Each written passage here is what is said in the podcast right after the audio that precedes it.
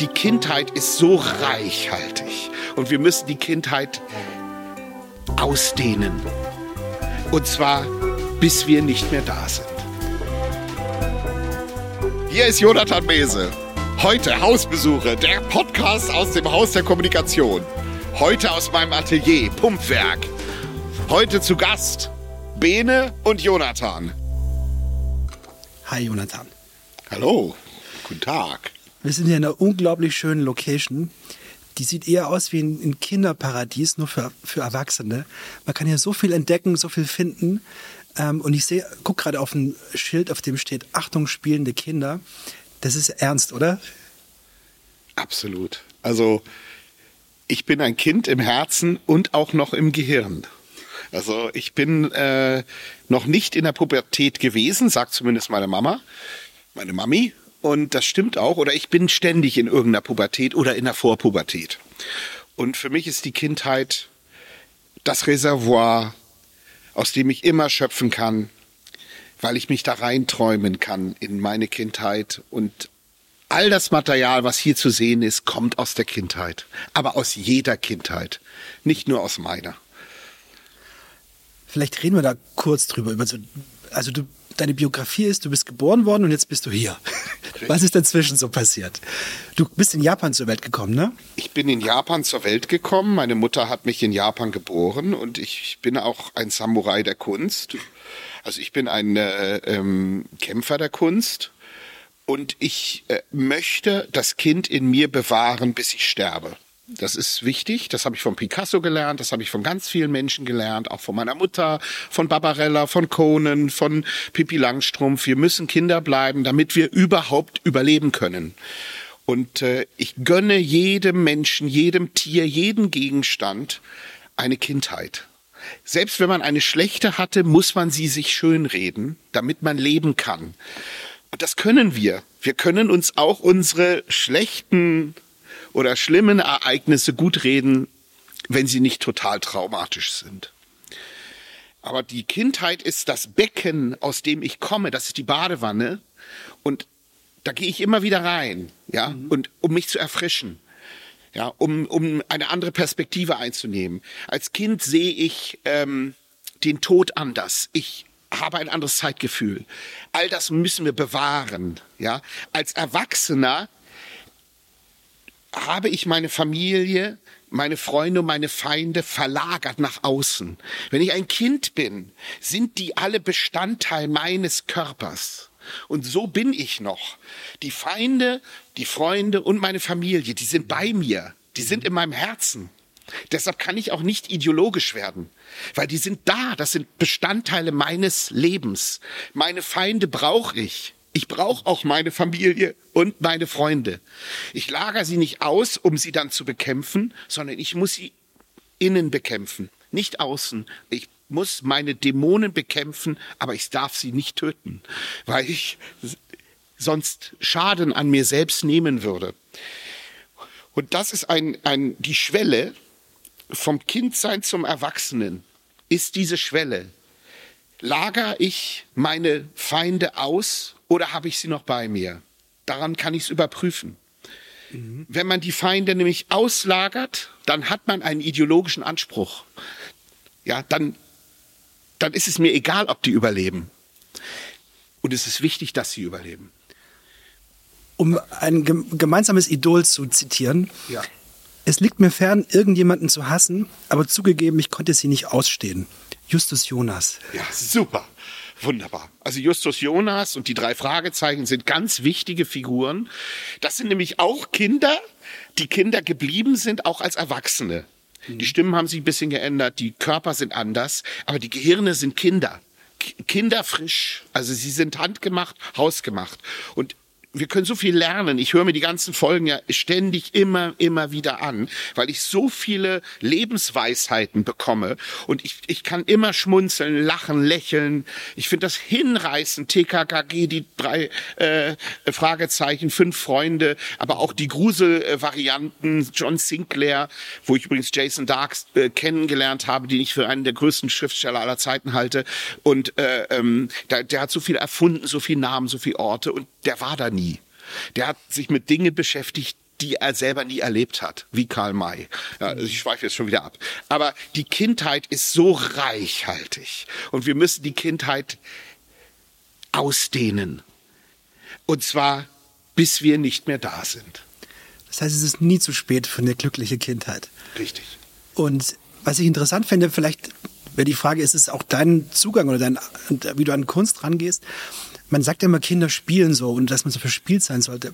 Was man vergisst ist, wenn man einem Kind zuschaut, wenn es spielt, es gibt ja kaum eine ernstere Angelegenheit als ein spielendes Kind. Also wenn du mit dem äh, irgendwie Cowboy und Indianer spielst, was man früher noch durfte, ich glaube, muss man es anders nennen, sorry, ähm, oder ähm, welches Spiel auch immer, ähm, das ist eine sehr ernste Angelegenheit. Und es wird überhaupt nicht lächerlich gemacht oder ähm, als was Seichtes wahrgenommen. Deswegen gehst du so an deine Kunst ran? Ist es für dich eine ganz ernste Sache, auch wenn du dabei spielst, oder ist es eine, eine vergnügte, leichte, ohne großen Tiefgang oder ohne Nachdenken dabei? man fängt an zu spielen. Und genauso wie du es jetzt gesagt hast, sagt es meine Mutter auch. Es ist ernst, aber wenn es dann beendet ist und wenn man dann geschlafen hat, dann ist äh, neues Spiel, neues Glück. Ja, und die Fragestellung war Winnetou und Old Shatterhand sehr wichtig. Darf man das noch spielen? Nein, man muss es. Es ist, die, es ist gar nicht die Frage des Dürfens. Man muss es. Man muss es spielen. Und zwar exzessiv. Ja, weil spielen heißt auch wegspielen. Man muss seine eigenen Vorurteile wegspielen, seine Ideologien wegspielen, auch die von anderen. Das Böse muss man wegspielen. Das gehört ja dazu. Das ist Teil des Spiels. Wir haben ein Spiel des Lebens, Risiko, Quartett. Äh, wir spielen auch Ballerspiele und so. Das ist total wichtig, weil wir uns entlasten müssen. Ja, wir können nur so die Realität aushalten, indem wir eben auch das, was nicht geil ist, wegspielen. Ja, wir spielen Sachen auch hervor, aber wir spielen sie auch weg. Und Ideologie muss man halt wegspielen, um im Bereich und oder im Reich der Kunst zu sein, muss ich bestimmte Sachen wegspielen. Wenn ich das nicht kann, bin ich nicht im Reich der Kunst. Und dann wird's schwierig. Auch für andere, weil dann lebt man auf Kosten anderer und das sollte man nicht machen. Äh, das ähm, ähm, ist immer schlecht für den anderen und auch für einen selber, weil es nicht befriedigend ist. Und das muss man lernen, auch den Kindern beibringen, nicht auf Kosten anderer, bitte. Das, äh, weil das einfach wirklich erfüllender ist auf Dauer. Und man kann so wunderbar spielen, ja. Da gibt's Richard Wagner, der hat ein Festspielhaus gebaut, ja.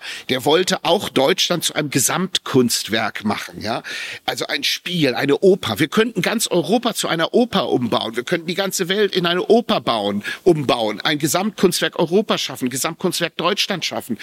Ja, wenn wir ein politisch oder religiöses oder ideologisches Deutschland haben, dann können wir das auch genau andersrum machen. Wir können all diese negativen Energien wegsaugen lassen, wie bei Paulchen Panther mit dem Staubsauger. Und dann füllt man Deutschland, Europa oder die Welt mit positiver Energie, mit etwas Liebevollem.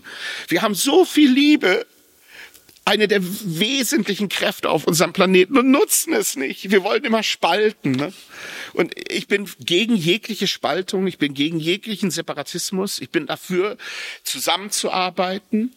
Und das habe ich von Richard Wagner gelernt. Ich war ja da, ich sollte da eine Aufführung machen, nämlich Parsival. Und da wäre es zu einem Gesamtkunstwerk gekommen. Alle Gewerke arbeiten Hand in Hand zusammen. Und dann entsteht was Geiles. Oder man greift mal daneben und es geht schief, aber dann hat man ja neues Spiel, neues Glück. Ja. In der Kunst produziert man keine realen Opfer. Auch wenn es noch so grausam zugeht, Tragödien, Shakespeare, die griechischen Tragödien, das haben wir doch alles geschaffen. Das ist alles gekommen, um uns zu entlasten. Das habe ich von meiner Mutter gelernt.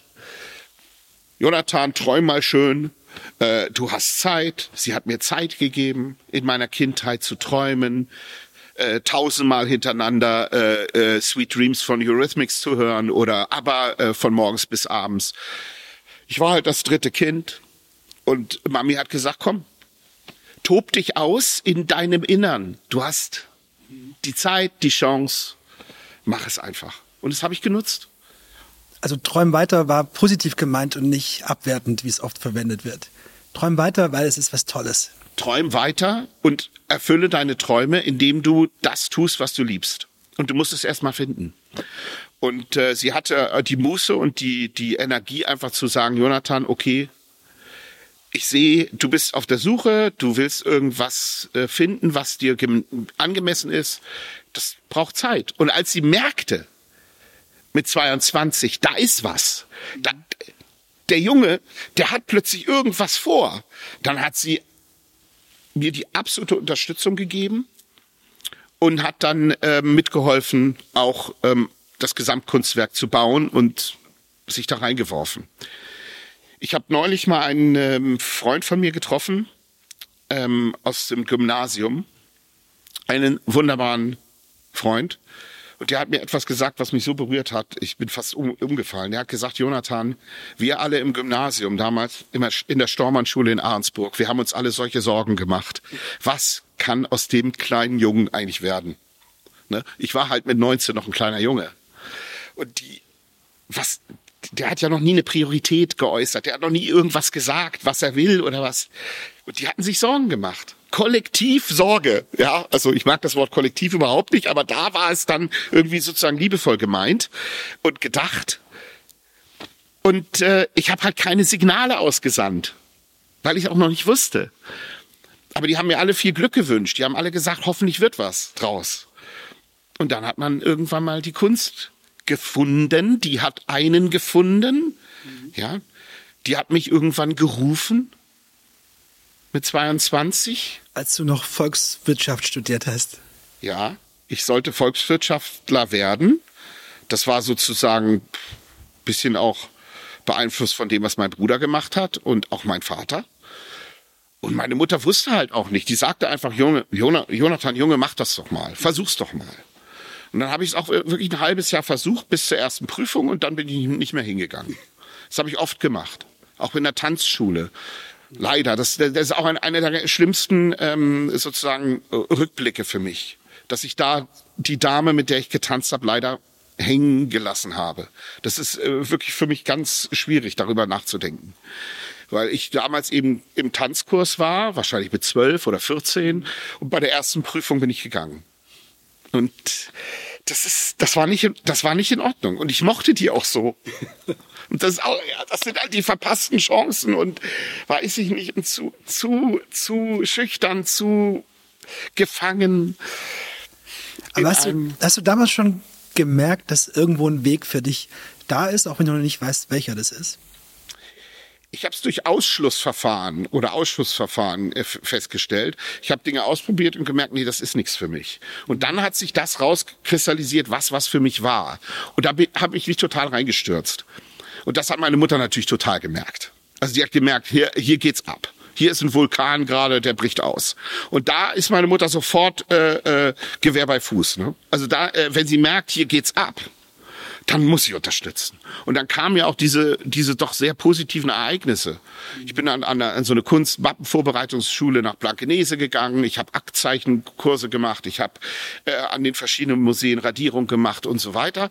Und habe dann eben eine Mappe äh, hergestellt. Bin in Hamburg dann genommen worden an der Kunsthochschule äh, sofort mit 23, ich sah aus wie 17 und wir haben getanzt, ja, zu Hause in, in unserer kleinen Wohnung getanzt. Ja, und das war einfach geil, weil wir, das war so der Beginn.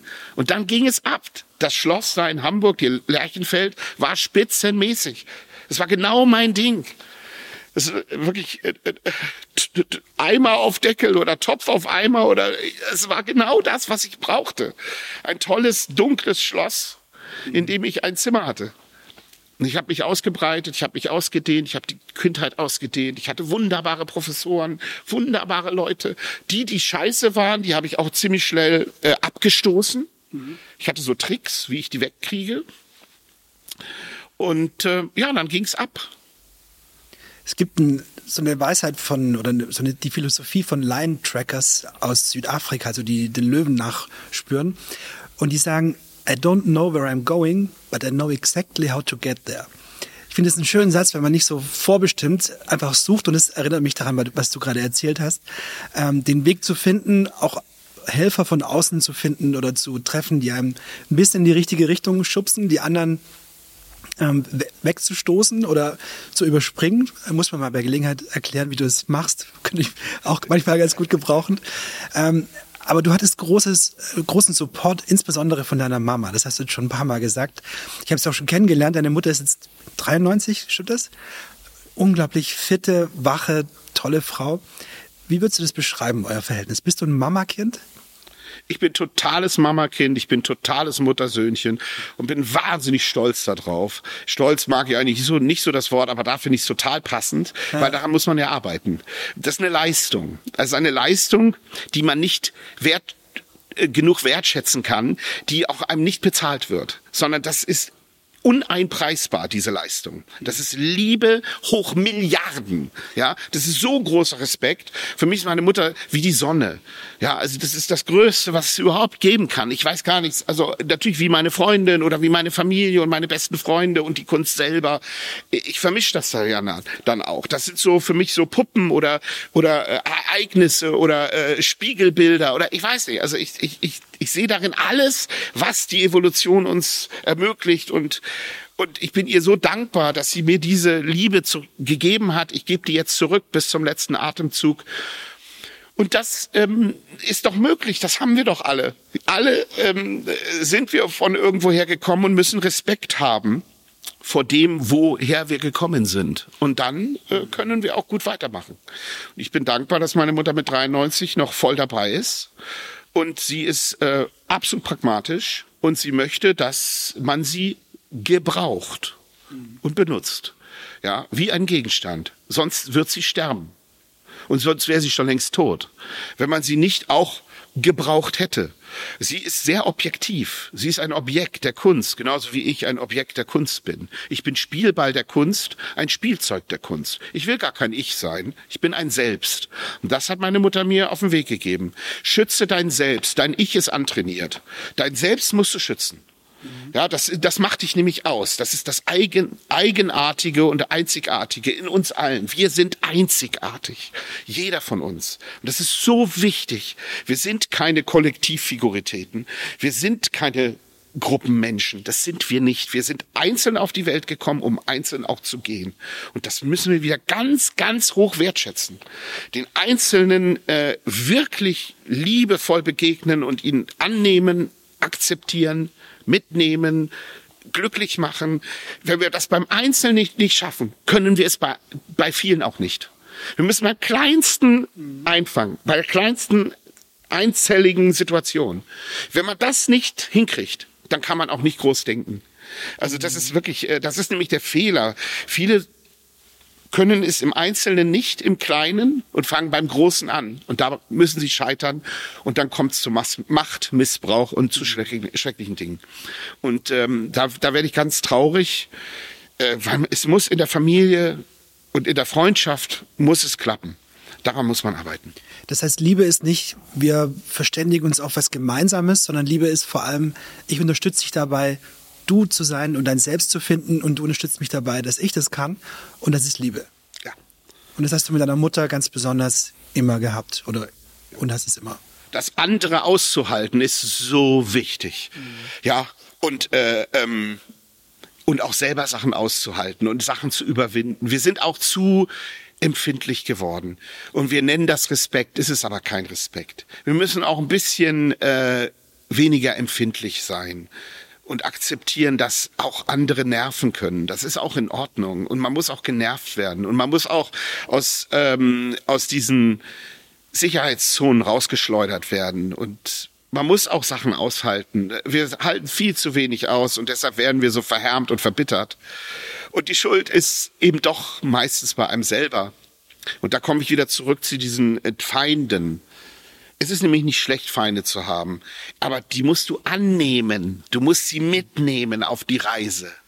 Ja, du musst sie ähm, umarmen, damit sie sich selbst überwinden können.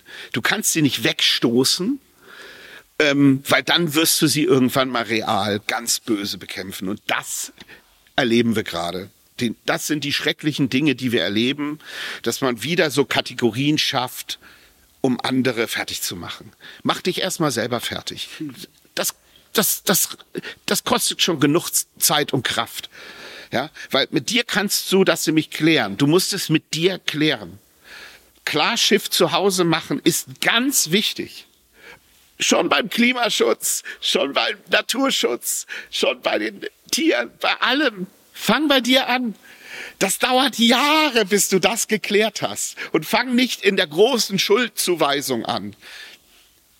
Gerade wenn du jung bist, lies viel, schlaf viel, ja, äh, geh in Diskotheken, mach dein Ding, hör Musik, lache. Wenn du auch wenn du denkst, dass du am Abgrund stehst, lach den Abgrund aus, lach alles aus. Ja, nur so wirst du dich und deine Superängste, die du auf andere übertragen willst, überwinden. Du musst bei dir anfangen. Mhm. Sonst landest du in der Sekte. Hast du das gelernt oder konntest du das schon immer? Und zweiter Teil der Frage ist ja, oder wie gehst du damit um, dass du auch für andere eine Zumutung bist? Oder deine Kunst vielleicht eine Zumutung ist? Du provozierst ja durchaus, Tabus sind ja, ich glaube, ziemlich egal. Oder nee, nicht egal, sondern wenn du siehst, da ist ein Tabu, dann sagst du, oh, das klingt toll. Oder? Absolut. Das habe ich sofort gemerkt. Wenn dir jemand sagt, das darfst du nicht in der Kunst, dann musst du es sofort machen. Besser, äh, also schneller als die Polizei erlaubt und mach es schneller als alle anderen. Das ist immer ein guter Trick. Wenn dir jemand irgendwie sagt, oh nee, grün geht nicht, dann mach sofort. Ne? Damit dann ist abgearbeitet. Ne? Und äh, du musst provozieren. Gerade diese diese ganzen ähm, selbstgerechten, selbstzufriedenen Leute, die musst du provozieren. Und du musst auch dich selbst provozieren. Aber nicht die ganze Zeit, das kannst du ja gar nicht. Mhm. Nicht? Aber viele Dinge sind ja in sich eine Zumutung. Ein Muttersöhnchen zu sein, ist eine Zumutung für viele andere Menschen. Nicht? Äh, ähm, ist für viele eine Zumutung, ähm, äh, ähm, äh, Indianer sein zu wollen oder dass ich Samurai sein möchte, ohne dass ich Japaner bin.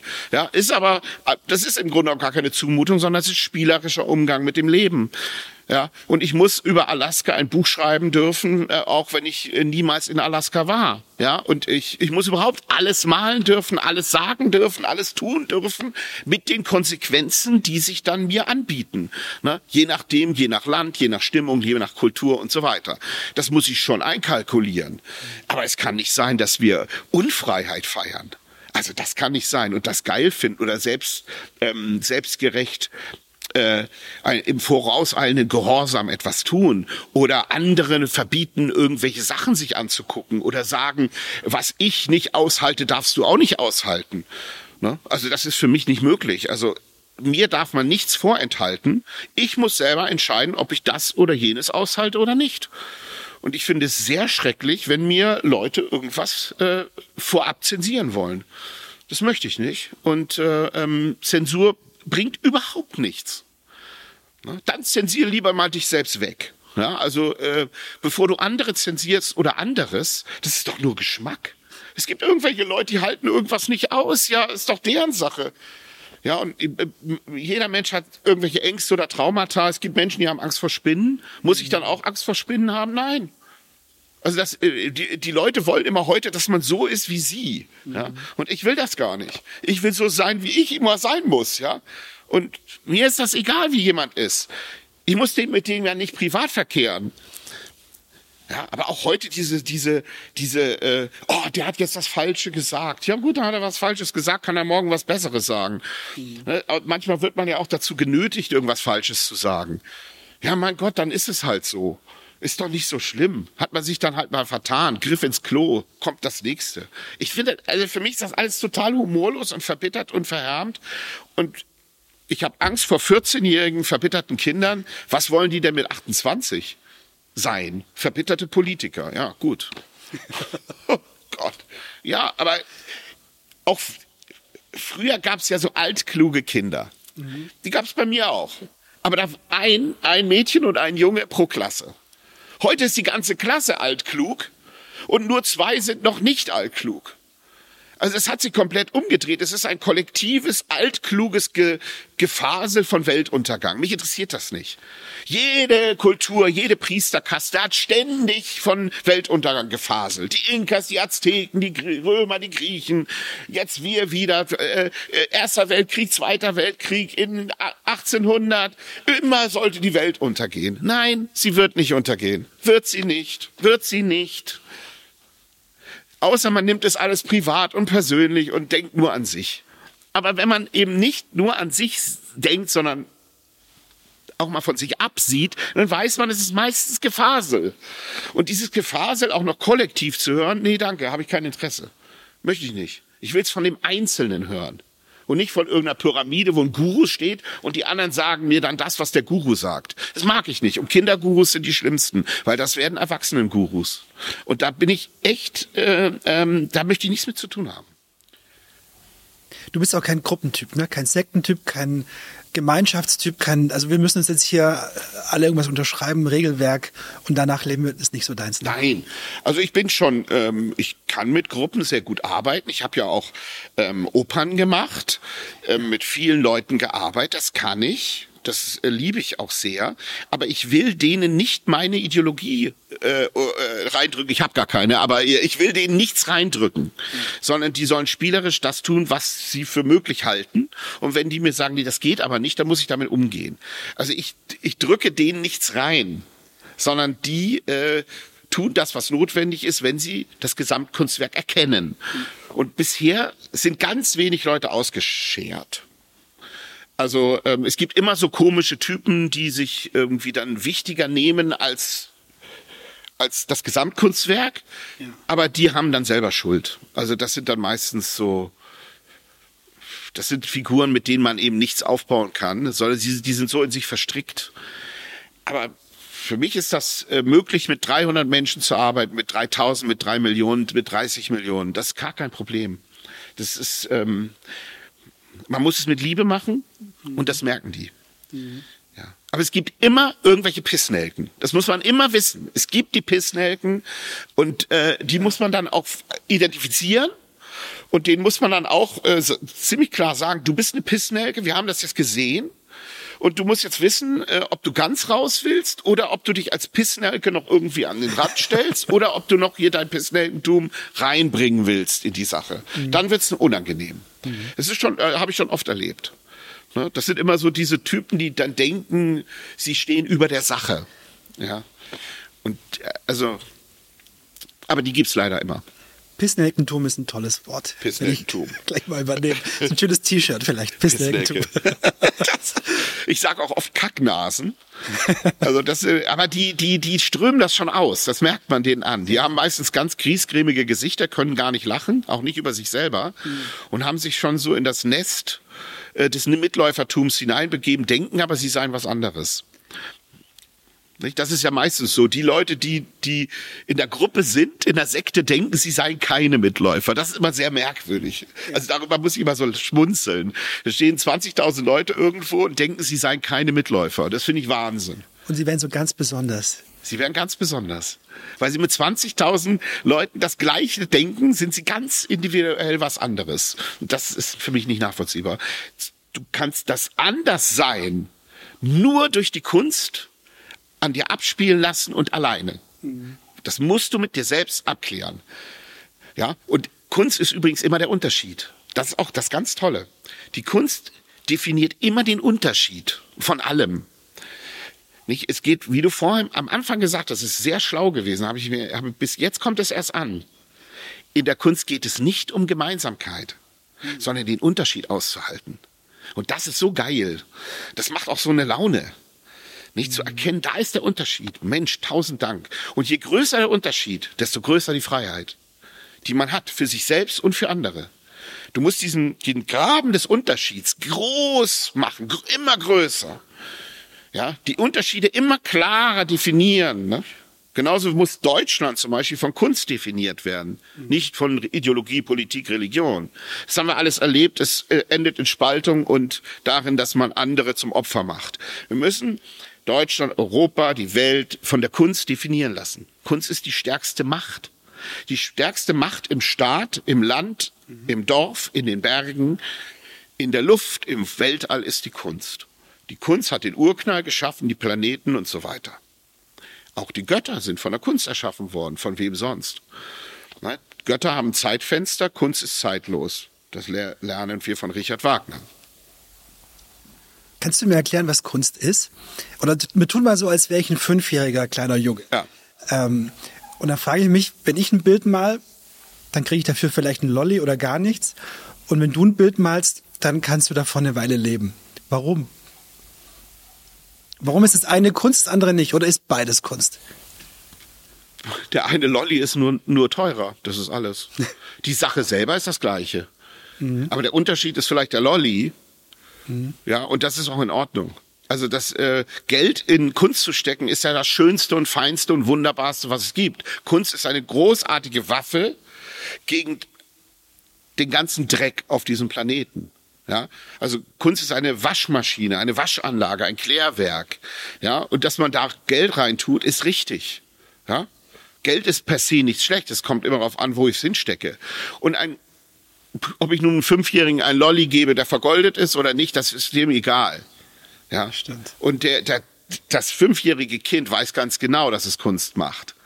Ja, aber es nennt es nicht Kunst. Gibt es denn schlechte Kunst oder ist Kunst Kunst? Kunst ist Kunst. Es gibt weder schlechte noch gute noch große noch kleine. Das gibt es so, also technisch gesehen, aber es ist egal. Es gibt nur Dinge, die sind Kunst oder eben nicht. Es gibt nichts, was 90 Prozent Kunst wäre und 10 Prozent nicht. Das gibt's nicht. Es gibt etwas, was Kunst ist, 100 Prozent oder nicht. Und es gibt auch, das entspricht ja nicht meinem, es ist, hat nichts mit meinem Geschmack zum Beispiel zu tun. Ob ich jetzt diese Bilder, die hier sind, äh, äh, geschmacklich richtig finde oder falsch, ist vollkommen egal für die Kunst. Ich muss auch gegen meinen eigenen Geschmack vorgehen, ganz wichtig. Nicht? Mein Geschmäckler hat nie etwas mit Kunst zu tun. Das ist halt mein Geschmack. Ob ich nun Sauerkraut mag oder nicht, das hat ja mit Sauerkraut nichts zu tun. Also, ja, ja also da, ähm, und 99 Prozent aller Menschen in der Kulturszene, in der Kunstszene argumentieren mit ihrem Geschmack. Und wenn sie das lassen würden, dann würde es zu einem Gesamtkunstwerk Deutschland Europa und der Welt kommen, und zwar sofort. Der Geschmack oder das Geschmäckle ist der größte Feind der Kunst. Also wenn ich einen Geschmack habe, kann ich ihn äußern. Er hat nur nie etwas mit Kunst zu tun. Ja? Das ist ja, da gibt ja viele äh, ähm, Indizien dafür. Nicht? Mhm. Zum Beispiel gehen viele Menschen in Ausstellungen und sagen, oh, das sagt mir nichts. Darum geht's auch nicht. Also diese Bilder hier sagen mir auch nichts. Die reden nämlich gar nicht. Also die, das, das sind so Floskeln, nicht? Die müssen mir auch nichts sagen. Sie müssen notwendig sein für die Zukunft. Vielleicht sind sie einfach so weit entfernt von mir, dass sie etwas zeigen, was ich noch gar nicht auf der Platte habe. Ja? Und das sagte ich auch am Anfang. Viele Sachen, die man jetzt macht als Künstler, werden erst ihren Wert in 100, 200, 5000 Jahren, 100 Jahren entfalten. Aber ihren Wert der Wertlosigkeit, weil man es nicht einpreisen kann. Dass heute ein Bild von Van Gogh 100 Millionen kostet, ist ja, ist doch gar nicht der Rede wert. Es ist doch total okay. Es, am besten wäre es, es würde 300 Milliarden kosten. Ja. Dann könnten wir Absurditäten herstellen, mit denen wir arbeiten. Und nochmal zurück zur Kunst. Kunst ist die Macht der totalen Machtlosigkeit.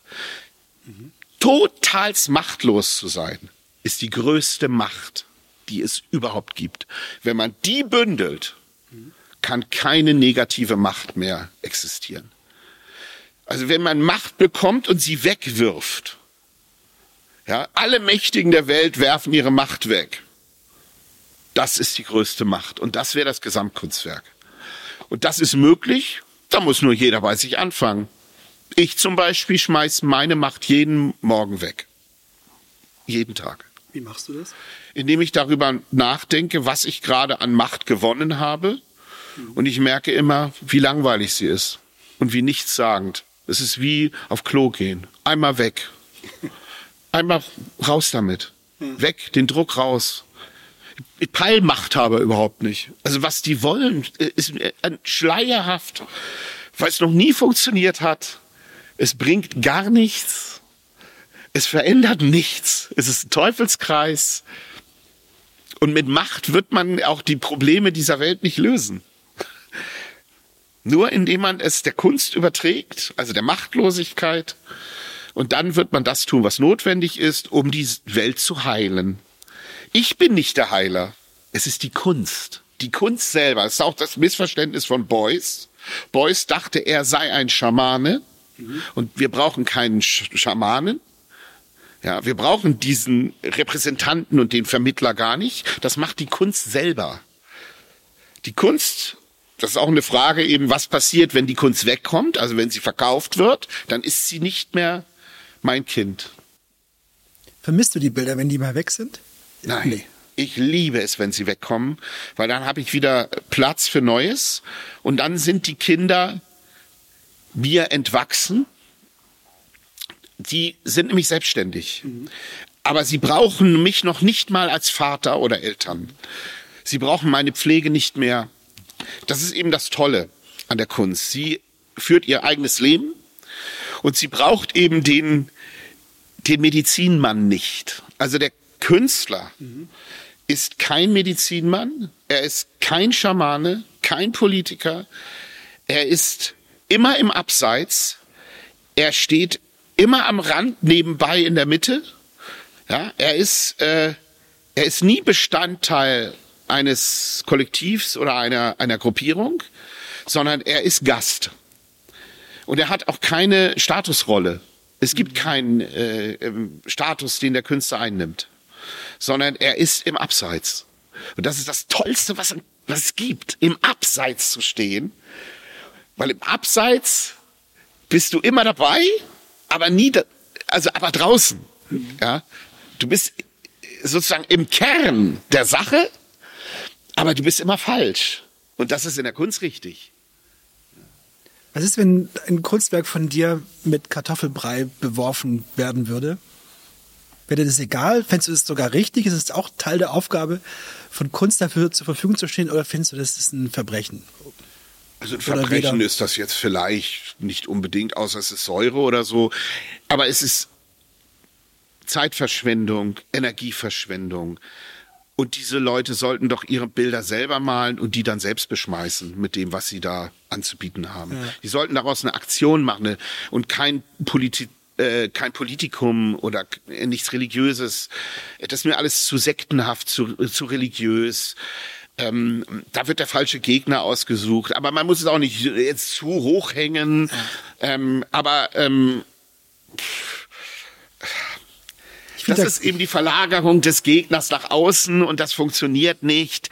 Diese Leute sollten sich selbst an sich selbst kleben. Sie sollten erkennen, dass sie das Problem sind. Sie selber. Sie sind die Umweltverschmutzung. Sie, ihre miesen, dreckigen Gedanken. Das ist schon Umweltverschmutzung. Ihre Gedanken.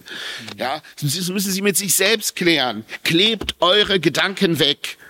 Eure miesen, ähm, apokalyptischen Gedanken. Das braucht hier kein Mensch mehr. Kein Baby braucht apokalyptische Geschwister.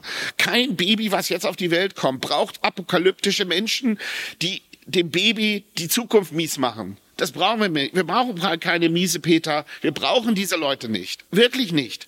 Wir brauchen Leute, die anpacken und liebevoll etwas tun und nicht nur protestieren und demonstrieren. Das ist zu einfach. Das bringt's nicht. Sorry, machen. Lies ein schönes Buch. Lies Jules Verne. Von oben bis unten. Mittelpunkt der Reise zum Mittelpunkt der Erde. Nautilus. Da ist doch alles drin. Klimaschutz, Umweltschutz, das hat es vor tausenden von Jahren schon gegeben. Das hat die, die, die Erde und die Natur damals selber betrieben. Ja, im, im, im besten Maße. Ja, und das sollten wir auch alles der Natur überlassen. Die ist nämlich super stark, die ist viel stärker als wir. Wir denken immer, wir hätten da was im Griff, aber das ist alles religiös. Nicht, wir sind nicht die Krone der Schöpfung. Wir sind Gast auf diesem Planeten. Und wir haben mit Liebe und Humor weiterzumachen. Und äh, äh nee, also wenn jemand ein Traumata erlebt hat und und so verbittert ist, weil das Trauma ihn so gepackt hat oder die Person. Aber das kann man doch nicht kollektiv irgendwie so wie so eine Hexenküche erzeugen, dass wir jetzt alle schlecht drauf sein sollen. Also, nee, sorry, ist nicht. Da gucke ich lieber in das positive Gehirn meiner Mutter. Da ist ein ganz junges Gehirn in einem ganz alten Körper. Heute haben wir ganz viele Kinder, die haben schon ganz verschrumpelte, alte, verschimmelte Gehirne. Da, muss, da müssen Ärzte ran. Sorry, ich bin da, das ist mein Thema schlechthin gerade, weil ich das nicht will. Ich will keine Kinder haben mit alten Gehirnen. Ich will es nicht. Ich will die nicht sehen. Ich will die nicht sehen. Ich will Leute sehen, die Lust haben, etwas zu verändern und die Schuld bei sich suchen, nicht bei anderen. Dafür haben wir keine Zeit. Wir verändern nichts, wenn wir die Schuld bei anderen suchen. Wir müssen uns verändern, uns selber. Wir sind diejenigen, die sich selbst verändern können. Jeden Tag aufs Neue. Wir sind ja in Rhythmen. Das heißt, ich gehe ins Bett, ich esse, ich trinke, ich habe Eltern, Großeltern und so weiter. Das ist Routine. Und daran kann ich arbeiten. Ich kann selber an, an, an auch ab, daran arbeiten, wie meine Außenwirkung ist. Und wenn ich mit äh, runtergezogenem Mund irgendwie äh, immer mit ausgestrecktem Finger auf die anderen zeige, ja, dann funktioniert eben nichts. Wenn ich das alleine mache, okay, aber doch nicht in Gruppe. Das ist furchtbar. Das ist wie beim Momo. Das sind diese, diese grauen Männer, diese, diese Zeitdiebe. Ja, oder das ist äh, Tim Thaler, der Junge, der sein Lachen verkaufte. Also so kommt mir diese ganze Generation vor. Wo ist das Lachen geblieben, Mensch? Lach dich doch selbst aus. Lach doch, lach doch lieber. Lach die Sachen weg. Nein, dann würden die jetzt natürlich sagen, ja, aber es ist zu ernst. Nein, es ist nicht zu ernst. Es gibt wirklich ernste Situationen, aber die betreffen einen persönlich. Mhm. Ja, und diese ernsten Situationen, die wurden immer religiös irgendwann mal forciert. Mhm. In allen Zeiten kamen diese Priesterkastentypen und haben irgendwie erzählt, wie scheiße alles ist. Und es, es war nie, es war nie richtig. Es war immer falsch. Warum sollte es denn jetzt richtig sein? Die Zeit ist nicht eine Minute nach zwölf und auch nicht fünf vor zwölf. Ne? Es ist immer, immer zwölf. Es ist immer 12 Uhr. Immer. Es ist immer High Noon. Immer. Ja, und es ist heute nicht schlimmer als vor 20 Jahren. Und es wird in 50 Jahren nicht schlimmer sein als vor 1000. Es wird immer gleich schlimm sein. Es kommt immer nur darauf an, wie du es verarbeitest, wie du es transformierst. Mann, und schreib ein Buch, mach ein geiles Gedicht. Damit rettest du die Welt wirklich eher und schneller. Nicht ein tolles, kräftiges Lachen das, ja. das, das bricht die Sache weg, ja. Und auch die Natur und so persönlich zu nehmen. Oder CO2. Ich weiß gar nicht, was das ist. Ich habe gelernt, das sind chemische Formeln. Wie kann man denn das persönlich nehmen? CO2 will doch auch leben. Der Weltraum will doch auch leben. Der ist aber menschenfeindlich. Ja, aber ist etwas angeblich menschenfeindliches denn wirklich so böse? Nein, es ist nur anders. Es gab auch eine Zeit, wo es keine Menschen auf diesem Planeten gab. Da gab es Dinosaurier. Wird auch von manchen nicht äh, verneint, ja. Aber okay, jetzt sind wir da. Was kommt in 10.000 Jahren? Vielleicht was ganz anderes. Ja? Vielleicht äh, ist es auch, was wir gar nicht toll finden. Aber das macht doch alles nichts. Mhm. Es geht doch nicht um uns. Es geht um das, was kommt. Und ich würde immer das, was kommt, willkommen heißen. Sagen, hey, vielleicht ist das so viel geiler. Ne? Vielleicht sollten wir mehr Kartoffelbrei essen, um ein bisschen entspannter zu sein. Eben, Kartoffelbrei mit Würstchen. Aber nein, sind das jetzt vegetarische Würstchen oder ist das Fleisch? Ne? Es ist doch alles so, wie es ist, ja? Mhm. Meine Mutter hat in ihrem Würstchen, äh, in ihrem Würstchen, in ihrem Leben wahrscheinlich 200 Millionen Würstchen gegessen und lebt immer noch. Ja? Und äh, das ist ja angeblich das Ungesündeste, was es gibt, ja. Es ist doch okay, wenn jemand äh, Vegetarier ist. Es ist doch wunderbar, wenn jemand vegan ist. Es ist auch ganz toll, wenn jemand nur von Luft und Liebe leben möchte. Ja, das macht ja halt jeder so, wie er es für richtig hält. Oder sie, oder es, oder das, oder wie. Mir ist das vollkommen wurscht. Jeder kann auch so reden, wie er möchte. Du könntest nur in Konsonanten reden. Oder, äh, oder Pseudochinesisch sprechen. Das, das, das ist, es kommt immer darauf an, ob ich das dann auch von anderen mhm. verlange oder nicht. Ja, mhm. also wenn du jetzt sagen müsstest, ja, also Jonathan, du darfst jetzt hier, also diese, das, das darfst du nicht tragen, weil äh, ich trage ja was anderes und wir müssen jetzt alle das tragen. Ja, okay, dann sage ich halt, ja, für für dich vielleicht okay, aber für mich nicht. Mhm. Und wir erlauben viel zu wenig, weil wir das Gegenüber nicht mehr ertragen. Und daran muss man arbeiten. Das hat man in den 80ern noch gelernt in den 70er, 80ern, ertrage das andere Mal. Halt es aus.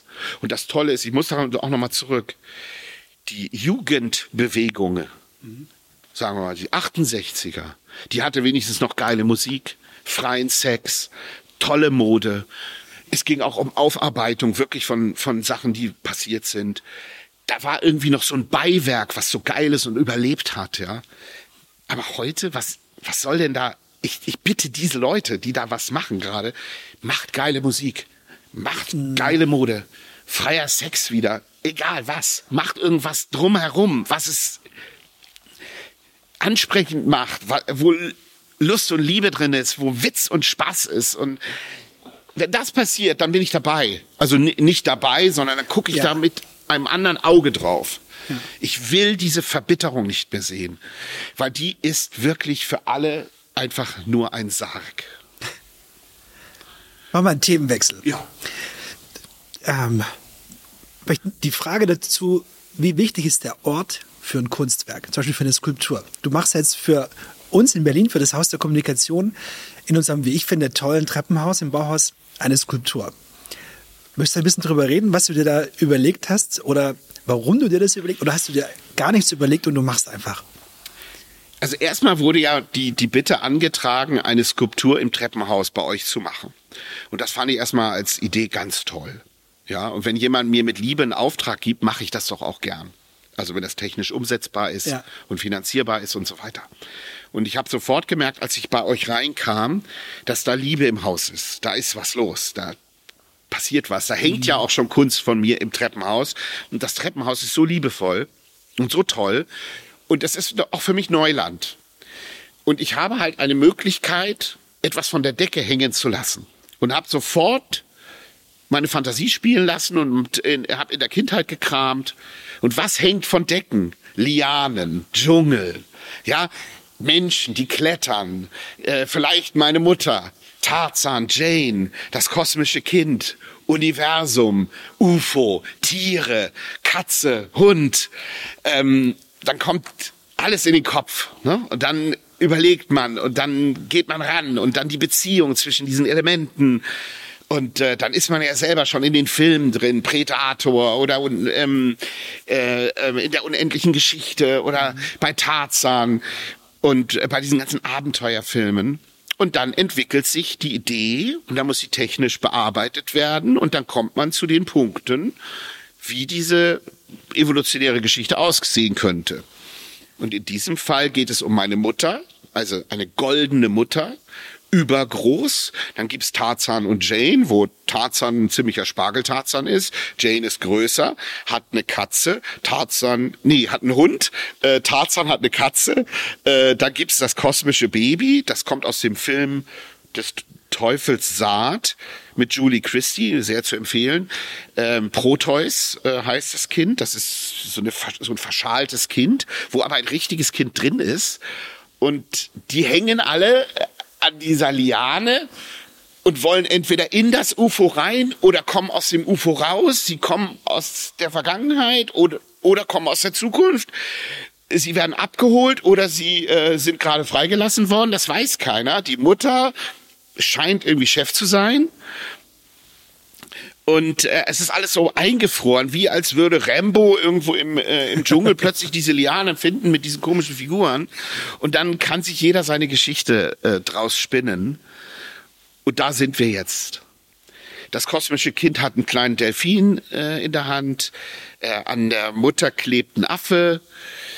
Ähm, also ich denke die ganze Zeit über diese Geschichten nach und bin also wirklich bin bei diesen ganzen Stummfilmen in den 20er Jahren und bei Frankenstein und ich bin bei Old Shatterhand und ich bin da überall, nicht? Also ich, ich gucke mir diese ganzen Filme an und natürlich Odyssee im Weltraum und Clockwork Orange und dann haben die alle so Brustpanzer und äh, die sind alle irgendwie so eingefroren in irgendeiner Situation.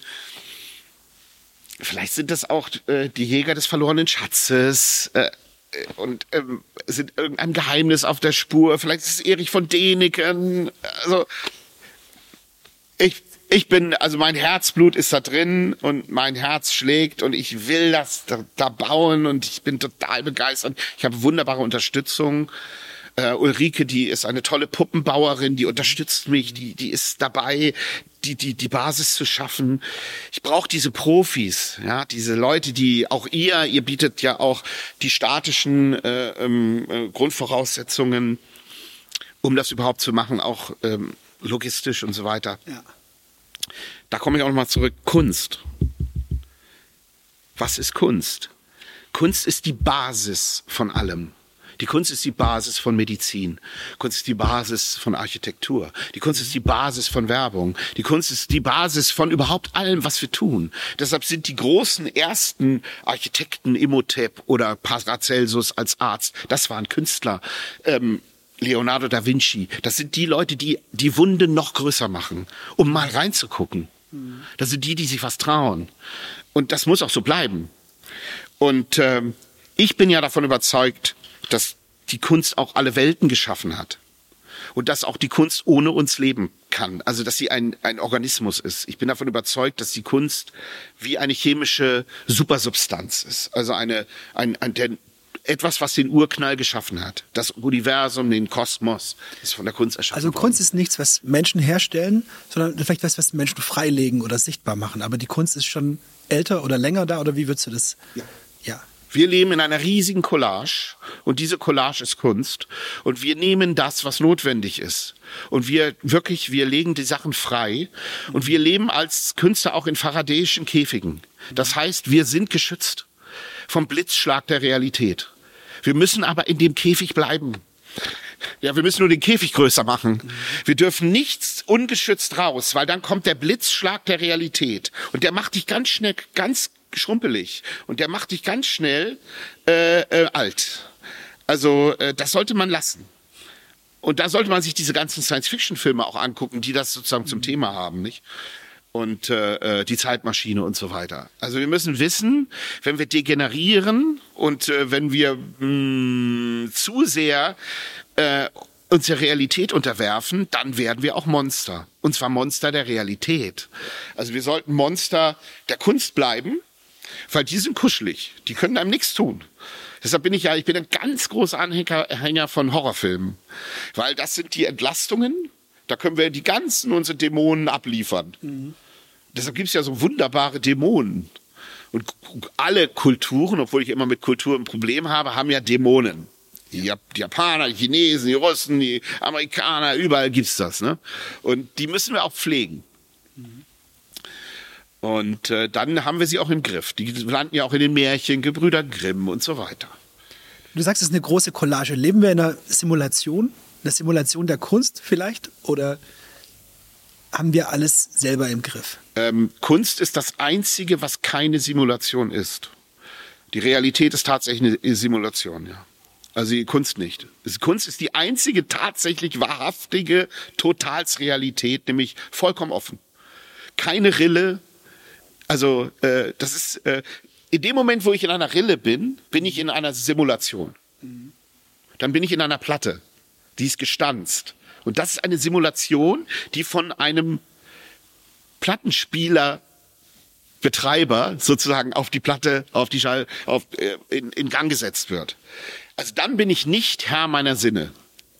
Dann bin ich nur ein Bestandteil dieser Rille. Bedeutet das auch, dass ein Kunstwerk jedem was anderes sagt? Also du hast es vorhin ähm, als Floskel ähm, bezeichnet, kann ich auch nachvollziehen. Oder ist es so, was man da, finde ich, blöderweise auch in der Schule lernt, was will der Autor mir mit dem Werk sagen? Und das muss dann genauso sein, wie im Literaturbegleitheft drinsteht. Oder ist es nicht einfach frei und es sagt, für mich ist es das und für dich vielleicht was ganz anderes?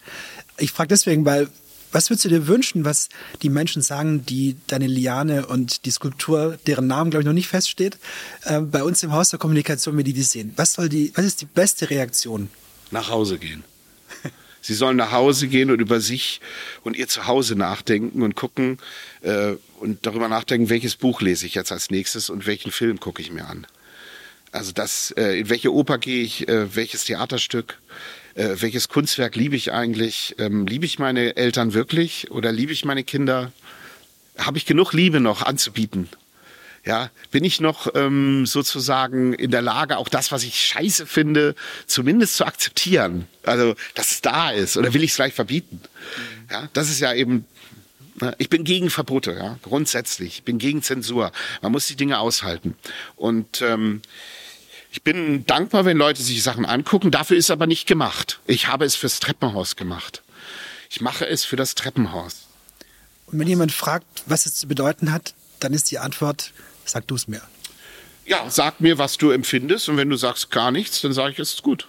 Mhm. Gut für dich. Also vielleicht ist das ja gerade das, was du brauchst. Ne, aber bitte nicht verbieten. Und ähm, deinen Geschmack kannst du mal raushalten. Ne? Es geht hier nicht um deinen Geschmack, sondern es geht um Empfindungen. Ja? Und Gefühle in der Kunst sind wirklich echt. Ne? In der Realität nicht. Also du musst sie transformieren, damit sie echt bleiben können. Ne? Also wenn ich nicht ein künstlerisches Verhältnis zu meiner Mutter hätte, wären meine Gefühle meiner Mutter gegenüber falsch. Also ich habe sie künstlerisch eingeordnet. Ja, ich habe sie als sozusagen unwählbare Macht anerkannt. Und dann können wir weiter gucken. Ich habe sie als Kunst anerkannt. Und das äh, ist die Grundvoraussetzung, dass man echt lebt. Also man kann nicht wählen, was man liebt und wahrscheinlich auch nicht lieben, was man wählt. Richtig, volle Kanne. Deshalb sollte man mit Wählen sehr genau aufpassen. Weil das, was ich wählen kann, endet meistens in einer ideologischen Spaltung, auch meines Gehirns. Ja? Ist natürlich richtig, dass ich im Supermarkt zwischen Erdbeerjoghurt und Vanille wähle. Aber ich sag doch, ich kann doch nicht jetzt Erdbeerjoghurt an die Macht wählen. Also das sind einfach Dinge, also wenn ich etwas an die Macht wählen kann, dann ist es eh schon falsch. Weil es geht nicht. Also Macht entwickelt sich, damit sie sich selbst wieder zerstört oder von denen, die Macht haben, abgegeben wird an die Natur oder an die Kunst. Und Kunst und Natur ist das Gleiche. Ja. Die Natur steht über den Dingen und die Kunst steht auch über den Dingen. Es kann sogar sein, dass die Kunst die Natur geschaffen hat. Es ist möglicherweise sogar so, dass die Kunst die Mutter der Natur ist. Also es ist möglich. Ich würde das sogar behaupten. Ja, also sie äh, ist der Erzeuger. Also sie ist auch die, äh, der Erzeuger der Evolution. Und da kommt man ja auch immer mehr drauf, nicht? Diese Einzeller und wie die sich äh, reproduzieren und dass die Jahre, Jahrzehnte, Millionen von Jahren brauchen. Das ist halt Kunst, langer Atem haben. Man muss als Künstler auch langen Atem haben. Man muss der Kunst den freien Lauf lassen und äh, abwarten können. Ich meine, mein, meine Zeit ist so begrenzt, ja, aber ist doch gut. Am Anfang war die Kunst, ist der Satz. Am Anfang war die Kunst. Und am Ende auch, aber es gibt kein Ende. Ne? Es gibt tatsächlich einen Anfang, aber es gibt kein Ende. Das ist das Tolle. Das ist auch ähm, in, in, in, in der Physik so, in der Chemie so, in der Mathematik so. Es ist überall so. Aber da habe ich mich schon sehr gestritten mit Mathematikern und Physikern, die einem ja immer sagen wollen, vor der Kunst war die Mathematik, aber es ist andersrum. Also überhaupt, um Mathematik zu machen, muss man in die Kunst gehen oder sich von der Kunst die Mathematik erklären lassen. Also äh, sonst geht es gar nicht. Weil ohne den künstlerischen Ansatz könnte ich ja gar keine weitere Zahl entwerfen oder gar keinen weiteren äh, äh, ähm, Eingriff in die Formel machen. Das ist ja ein künstlerischer Prozess, dass ich von dem einen zum anderen gehe. Jetzt kommt es äh, von der 0, 1 auch in den Quantencomputer, wo das keine Rolle mehr spielen wird, nicht? Also etwas zu erschaffen ist Kunst. Und in der Mathematik erschafft man ja auch Dinge. Also, und sei das nur ein, das Ergebnis einer Rechnung ist ja auch was zu erschaffen. Oder eine neue Zahl hinzuzufügen. Es gibt unendlich viele Zahlen. Ich weiß nicht, wie weit man schon mal gezählt hat, aber vielleicht, wenn man noch mal eins weiterzählt, hat man auch wieder was geschaffen. Ist das Kunst oder hat es nichts damit zu tun? Doch. Es ist Kunst, wenn das Vorzeichen richtig ist. Wenn das Vorzeichen falsch ist, ist die Rechnung immer falsch. Deshalb sollte man beim ersten Schritt schon genau aufpassen, wo man hingeht. Weil wenn der erste Schritt falsch ist, dann musst du zurück. Und das ist sehr schmerzhaft. Ja, weil dafür hatten wir ja weder Zeit eigentlich noch Energie. Also wenn ich zum Beispiel denke, dass ich die Kunst der Politik unterjubeln kann oder dass ich denke, äh, in Wirklichkeit ist die Religion stärker, dann bin ich schon falsch abgebogen. Ja, und dann komme ich sehr schwer zurück. Dann muss ich zu Ärzten, zu Psychotherapeuten, ja, oder wenn ich verhärmt an die Kunst rangehe, kann die Formel nicht richtig sich entfalten. Dann bin ich schon, dann bin ich schon falsch. Dann bin ich bei der ersten Weggabelung schon falsch. Es gibt kein Falsch in der Kunst. Es gibt nur, die Kunst ist nie falsch, ja. ja. ja. Nur dann bin ich ja nicht mehr im Feld dann bin ich nicht im Abseits. Ich muss im Abseits bleiben, damit die Kunst passieren kann. Wenn ich aber mich jetzt entschieden habe, das Abseits zu verlassen, dann kann auch keine tolle Formel entstehen. Ja, weder die Riemannsche Formel noch irgendeine andere Formel. Also es gibt ja mathematische Formeln, Primzahlen, Rechnungen und so weiter. Äh, ich komme nur künstlerisch weiter. Nur die Kunst kann die Nuss knacken. Ja. Ich komme nicht weiter. Es ist ein Nährkettengesetz. Die Kunst ist eine Nährkette. Es ist äh, wie die Liane. Ja? Und äh, also wenn ich da nicht der Kunst vertraue, dann kann ich der Chemie erst recht nicht vertrauen. Zum Abschluss eine ganz einfache Frage. Was ist der Sinn des Lebens? Was ist die mesische Formel? Gibt's die? Das Gesamtkunstwerk zuzulassen, ist der Sinn. Und zu erkennen, dass man Bestandteil davon ist, aber nichts damit zu tun hat. Ja. Es ist das Wichtige ist immer, man hat damit eigentlich gar nichts zu tun. Es passiert, wenn man sich der Sache nicht in den Weg stellt. Ja, Kunst passiert, wenn ich mich ihr nicht in den Weg stelle. Es ist eigentlich ganz einfach. Aber die Menschen machen es sich so wahnsinnig schwierig, indem sie plötzlich irgendwelche Götzen anbeten, irgendwelche Sachen, die aber einen ablenken. Ich muss doch nur in ein Kindergesicht gucken oder in ein Tiergesicht oder ein Kristall und sehe, dass es nicht um mich geht. Es ist doch ganz einfach. Ja, wenn meine Mutter in mein Gesicht guckt, sieht sie, dass es nicht um sie geht. Und das macht sie so glücklich ne? weil sie von sich absieht, weil sie weiß, dass sie etwas für jemanden tut. Ja, ich kann doch den Kristall schleifen, ich kann mit dem arbeiten. Ich kann doch dem Kind viel Glück wünschen, der Erde, äh, meinen Freunden. Ich kann den Neid reduzieren, ich kann die Konkurrenz reduzieren. Das ist ja auch das Irrsinnige in der Kunst.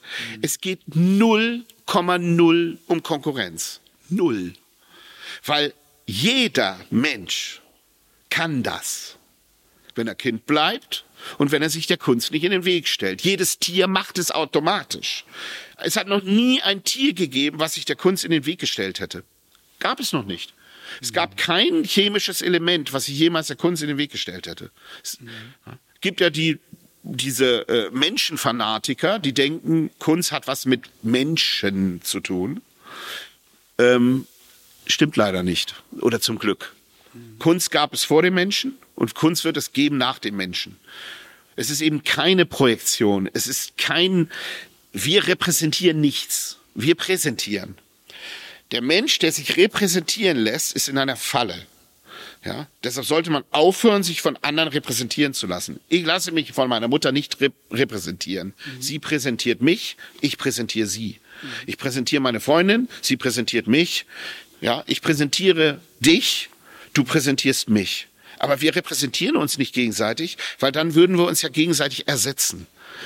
Die Kunst wird alle Ideologien ersetzen, aber sie wird den Menschen nicht ersetzen und auch nicht seine Verantwortung. Ja, die Verantwortung des Menschen ist unersetzbar ich kann meine Verantwortung nicht anderen überlassen, nur technisch. Mhm. Also wenn ich jetzt in einem Taxi sitze, hat der Taxifahrer die Verantwortung, mich irgendwo hinzubringen. Aber ideologisch wird er mich nicht repräsentieren, wenn ich es nicht von ihm will und wenn er mich nicht unterdrückt. Ja. Und das ist eben dieses Unterdrückungssystem. Äh, äh, ich repräsentiere dich. Das darf nicht mehr passieren. Wenn das nicht passiert, gibt's das Gesamtkunstwerk. Und dann solltest du mir die Frage nochmal stellen. Wenn das Gesamtkunstwerk erfüllt ist, mhm. was ist dann der Sinn des Lebens? Mhm. Und dann wird der Sinn des Lebens die Antwort geben, nicht ich. Weil dann ist es nur noch ein Echo. Ja, weil äh, es müssen Grundvoraussetzungen geschaffen werden, dass wir wieder in diese Situation kommen. Wir haben so viel Müll angesammelt, so viel Dreck um uns herum und ersticken daran. Aber das ist gar kein reeller Müll, der ist auch da, sondern es ist in unseren Hirnen. Wir haben unsere Hirne so vollgestopft und das Potenzial, was wir eigentlich haben, sausen gelassen, anderen übergeben. Wir zapfen unser Hirn gar nicht mehr an. Die Hirnleistung ist ja runtergegangen. Äh, ähm, würde ich von abraten. Wir haben bisher eh nur, sagen wir mal, 0,1 Prozent des Hirns benutzt und daran sollte man arbeiten, auch in den Schulen, überall, das Hirn wieder einzusetzen. Und das kann man nur, wenn man das nicht ständig äh, ähm, sich nicht ständig äh, äh, sich repräsentieren lässt, sondern Verantwortung übernimmt für das, was man tut, für das, was man ist, auch wenn es manchmal schwer fällt. Ich laber so viel, aber so muss es sein, weil man muss so reden wie so ein Chicagoer Maschinengewehr von 1930. Ja, genau. So Al Capone. Schnell. El Capone. Damit man gar nicht mehr äh, zu sehr nachdenkt und in, in so komische Fallen tappt. Raus damit. Man kann nichts Falsches sagen, wenn man nichts Falsches im Herzen hat. Da sage ich jetzt auch noch was. Ja. Angenommen, es wird alles, alle Bücher dieser Welt werden zerstört, was natürlich schrecklich wäre. Alles Wissen wird zerstört, alle unsere Gedächtnisse sind einmal auf Reset. Ich wage zu behaupten, dass es wird eine Weile dauern, aber irgendwann werden die Naturwissenschaftsbücher ähnliche Inhalte haben, wie sie heute äh, drinstehen. Also irgendwann wird man dann wieder Newtonsche Gesetze entdecken und andere. Ich glaube, die Bibel wird nicht nochmal geschrieben. Wäre es was anderes? Was wäre mit der Kunst? Würde es dieselbe Kunst wiedergeben? Oder ist es eigentlich egal, weil es entsteht immer Kunst, wie so ein ähm, Lava, das, die immer aus dem Vulkan kommt und ist halt nicht immer dieselbe, aber oder ist es, glaubst du, dass, dass es eine gewisse Abfolge hat und es würde alles genauso wiederkommen? Nein, Kunst würde uns komplett überraschen. Kunst ist der ewige, totalste, radikalste Neustart. Immer aufs Neue. Mhm. Zu jeder Sekunde ist es immer High Noon. Und äh, das ist der Kunst vollkommen egal, ob es Bücher gibt oder nicht. Also das ist für uns vielleicht nicht egal. Ne? Und äh, sollte uns auch nicht egal sein, mh, mm, weil wir sollten ja nicht jetzt Objekte zerstören, sondern wir sollten die Ideologien in unseren Gehirnen zerstören. Das ist viel äh, besser, viel weitreichender und viel zukünftiger. Also zum Beispiel Objekte nicht auszuhalten, ist ein Problem. Da sollte man zum Arzt gehen. Wenn ich eine Skulptur von vor 300 Jahren nicht aushalte oder ein Buch von vor 1000 Jahren, dann habe ich ein Problem. Weil das muss ich aushalten können, damit ich überhaupt in die Zukunft kommen kann. Wenn ich das schon nicht aushalte, was gewesen ist, wie soll ich denn das aushalten, was kommt? Also es ist ja Wahnsinn. Und ähm, äh, äh, da, kommt ja auch immer so die Frage, welches ist so das wichtigste Buch? Ne? Ich würde das Buch Zardos mitnehmen von John Borman geschrieben. Wenn ich ein einziges Buch mitnehmen dürfte. Und wahrscheinlich von äh, Sisters of Mercy, Mary Ann. Ja, und ich bin halt auch, ich, und ähm, ich würde einen Mumin mitnehmen als Stofftier. Ich, ich bin ja ein maßloser, manischer Buchsammler wie ein Wahnsinniger. Ich ja. brauche dies. Ich brauche das, um weiterzumachen. Ja, ich brauche diese Titel, die Cover, die, das, was da drin steht. Ich suche das Buch aller Bücher, hab's noch nicht gefunden. Bisher würde ich jetzt denken Zardos. Es ist das Drehbuch sozusagen für den Film von John Borman, für mich der größte und wichtigste Film, der hier gedreht wurde. Ich habe auch John Borman kennenlernen dürfen, ein toller Mann, ein großer Regisseur. Äh, und äh, ja, diese Vorstellung, dass man alles zerstört, finde ich jetzt nicht total bedrückend, aber völlig unnötig. Ja, und das ist einfach, äh, da sollen die Leute an, bei sich selbst anfangen. Zerstört doch mal eure miesen Gedanken. Mensch, geht doch nach Hause und guckt in den Spiegel und zerstört dieses schreckliche, verbitterte Antlitz. Ihr müsst doch auch den Spiegel wegziehen, damit ihr mal in die Zukunft gucken könnt. Wenn ihr immer nur um euch selbst anguckt, wie, wie griesgrämig ihr seid oder wie apokalyptisch, wird nichts passieren. Spiegel kaputt machen oder beiseite nehmen oder die Brillen mal abnehmen, die politische Brille runter, die religiöse Brille runter, die ideologische Brille runter, die ich versaute Brille runter, die verbitterten Brille runter.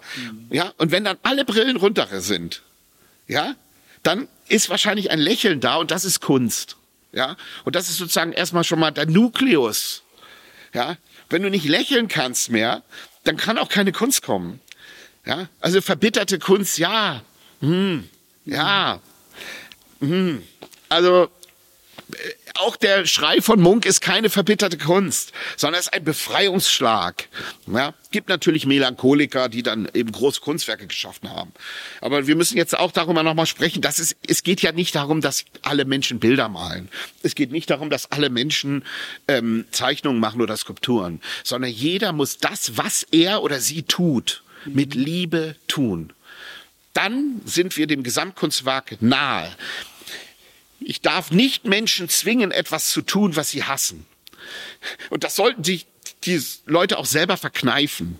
Also äh, es ist natürlich schrecklich, wenn Menschen Gehirn gewaschen werden oder in, in Berufe gedrängt werden, die furchtbar sind für sie. Da damit kommen wir nicht weiter. Also wir müssen schon Berufe schaffen, wo jeder glücklich ist. Und jeder hat doch seine Qualitäten. Der eine ist ein wahnsinnig guter Bäcker, der andere kann wahnsinnig gut äh, Bus fahren, die andere Person ist äh, toll in der Pflege, äh, die anderen lieben es, äh, den Kanal äh, zu reinigen. ja, aber es ist so. Ja. Und diese Leute so, muss man so suchen und aussuchen und ausbilden, dass sie das, was sie tun, mit Liebe machen. Und das ist Kunst. Es ist eben nicht elitär. Ja, das war ja auch so eine Frage. Ist Kunst elitär? Ja. Nein. Politik ist elitär, Religion ist elitär, aber Kunst eben nicht. Sie ist nicht elitär. Ne? Sie ist ähm, liebevoll, zugänglich. Man muss nur von sich absehen und den Geschmack runterfahren. Dass sich Leute zum Beispiel über Kunstwerke überhaupt aufregen, das ist, das ist, also, das ist eine Witznummer. Ist, warum regen sie sich nicht über die grauenhaften Dinge auf diesem Planeten auf? Ja? Also, das ist ja nur eine Transformation. Ich, also Kunstwerke können so widerlich sein, wie sie wollen. Oder nötig. Äh, Manchmal ist es auch notwendig. Hast du ein Lieblingskunstwerk? So, also sag mal Buch, CD. Ja, Richard Kunstwerk. Wagner. Richard Wagner ist für mich also als Gesamtkunstwerker ein Gesamtkunstwerk, schon der Name. Und das, was der für Bayreuth gemacht hat und die Opern sind für mich das Allergrößte, was es gibt. Aber Warhol finde ich genauso geil oder äh, Edgar Allan Poe. Ähm, Pippi Langstrumpf, auch Figuren, die gar nicht real sind, sind für mich große Künstler. Ähm, Barbarella, ähm, auch die Medicis als, als äh, äh, ähm, Kunstliebhaber und so weiter. Es gibt so viele tolle Figuren, die natürlich auch alle negative Seiten hatten. Ja, mein, man, so ist es eben. Klaus Kinski, der größte Schauspieler, der jemals auf diesen Planeten gefallen ist. Ja, kontroverse Figur. Ja, Bisschen. und? Ja, und? Ja. Ja, und? Ist dafür, das hat doch mit der Schauspielerei erstmal überhaupt nichts zu tun, ne? Ich kann ja auch in ein Restaurant gehen und ähm, die Köche sind alle übelst, aber das Essen schmeckt super. Ja, ist doch, äh, äh, das ist mir auch alles zu, das ist mir zu befindlich. Also für mich, ich will das auch nicht überprüfen müssen. Ich will keine Gesinnungsüberprüfung. Äh, Überprüfung, ja? Ich gehe immer erstmal davon aus, dass alle mit Liebe das, was sie tun, tun. Davon gehe ich aus. Und alles andere ist für mich eine Überraschung. Wenn ich merke zum Beispiel, dass jemand einen Beruf hat, den er gar nicht mag, dann denke ich immer, Mann, das ist aber schrecklich. Und dann hoffe ich immer, der wurde nicht dazu gezwungen, diese Person. Ja? Ich denke immer, wenn jeder das tut, was er tut mit Liebe, dann sind wir dem Gesamtkunstwerk nah. Das kann man hochrechnen. Also wenn zwei sich einigen, können sich auch zwei Milliarden einigen. Das ist für mich kein großes Ding. Ameisen können das übrigens. Ja. Bienen können das, Tiere können das überhaupt. Warum können wir das nicht? Wir können von Bienen lernen, wie sie fliegen oder Vögel, aber wie sie ihre, wie sie sich ordnen, das wollen wir nicht. Ne? Die haben keine Tempel, die haben, äh, äh, die haben keine Politik, die haben keine Abstimmung, die haben keine Parlamente. Nee, die haben eher so eine Monarchie mit einer Königin. Aber wir nennen das Aber nur die Königin. wählen sie auch nicht. Nein, die entsteht. Das ist eine chemische ähm, Transformation. Wir nennen die Königin. Ja, das finde ich wir so interessant, denken, ja. weil wir so denken. Aber die haben das anders geregelt. Also, dass es Autoritäten gibt, finde ich übrigens nicht schlimm. Meine Mutter ist eine geborene Autorität. Dass es sozusagen Leute gibt innerhalb von Strukturen, die die übergeordnete Verantwortung übernehmen müssen, weil sie dafür geeignet sind, finde ich doch toll. Also äh, ich kann nicht noch das Flugzeug fliegen, indem ich äh, Passagier bin. Also nicht immer. Ja. Ich fliege jetzt gar nicht mehr, schon lange nicht, ja, z- zehn Jahre nicht mehr. Wie, du hast einen Flugschein? Nein, nein. Also Mitfliegen. Äh, also mitfliegen. Ich würde nur im Zeppelin fliegen. Oder in einer Rakete, das würde ich machen. Aber im normalen großen Flugzeug fliege ich schon seit zehn Jahren nicht mehr. Ach echt? Das kann ich nicht, das halte ich nicht aus, mir zu unfreundlich. Also ich habe davor Angst, in so einer Patrone zu sitzen und du, das, also dann muss das schon so extrem sein, dass es geil wird.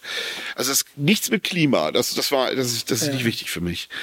Äh, Das ist für mich, ähm, äh, äh, also wenn was in die Hysterie umschwenkt, bin ich nicht dabei. Äh, Also das interessiert mich nicht. Aber wenn Elon Musk jetzt äh, startet mit der ersten Rakete zum Mars und du könntest mitfliegen? Würde ich ihm eine Puppe mitgeben. also äh, fände ich eine Ehre, aber ich will da nicht hin. Nein, äh, also ich bin da schon längst drin gewesen. Jules Verne, habe gerade wieder äh, Reise zum Mittelpunkt der Erde gesehen. Hinreißend, Hinreißend. Ein Film von, weiß ich nicht, 1959. Mhm. Ist doch alles drin. Ist doch alles da. Auch in den Stummfilmen oder in den Büchern. Ist doch alles da. Warum will man da noch hinfliegen zum Mars? Man hat doch diese ganzen großartigen Schriftsteller.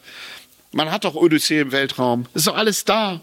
Kann man doch machen, man kann da Puppen hinschicken, alles super. Kann man alles machen. Auch die, die unbedingt wollen. Ja, aber da ist nicht die Zukunft. Die Zukunft ist bei dir zu Hause.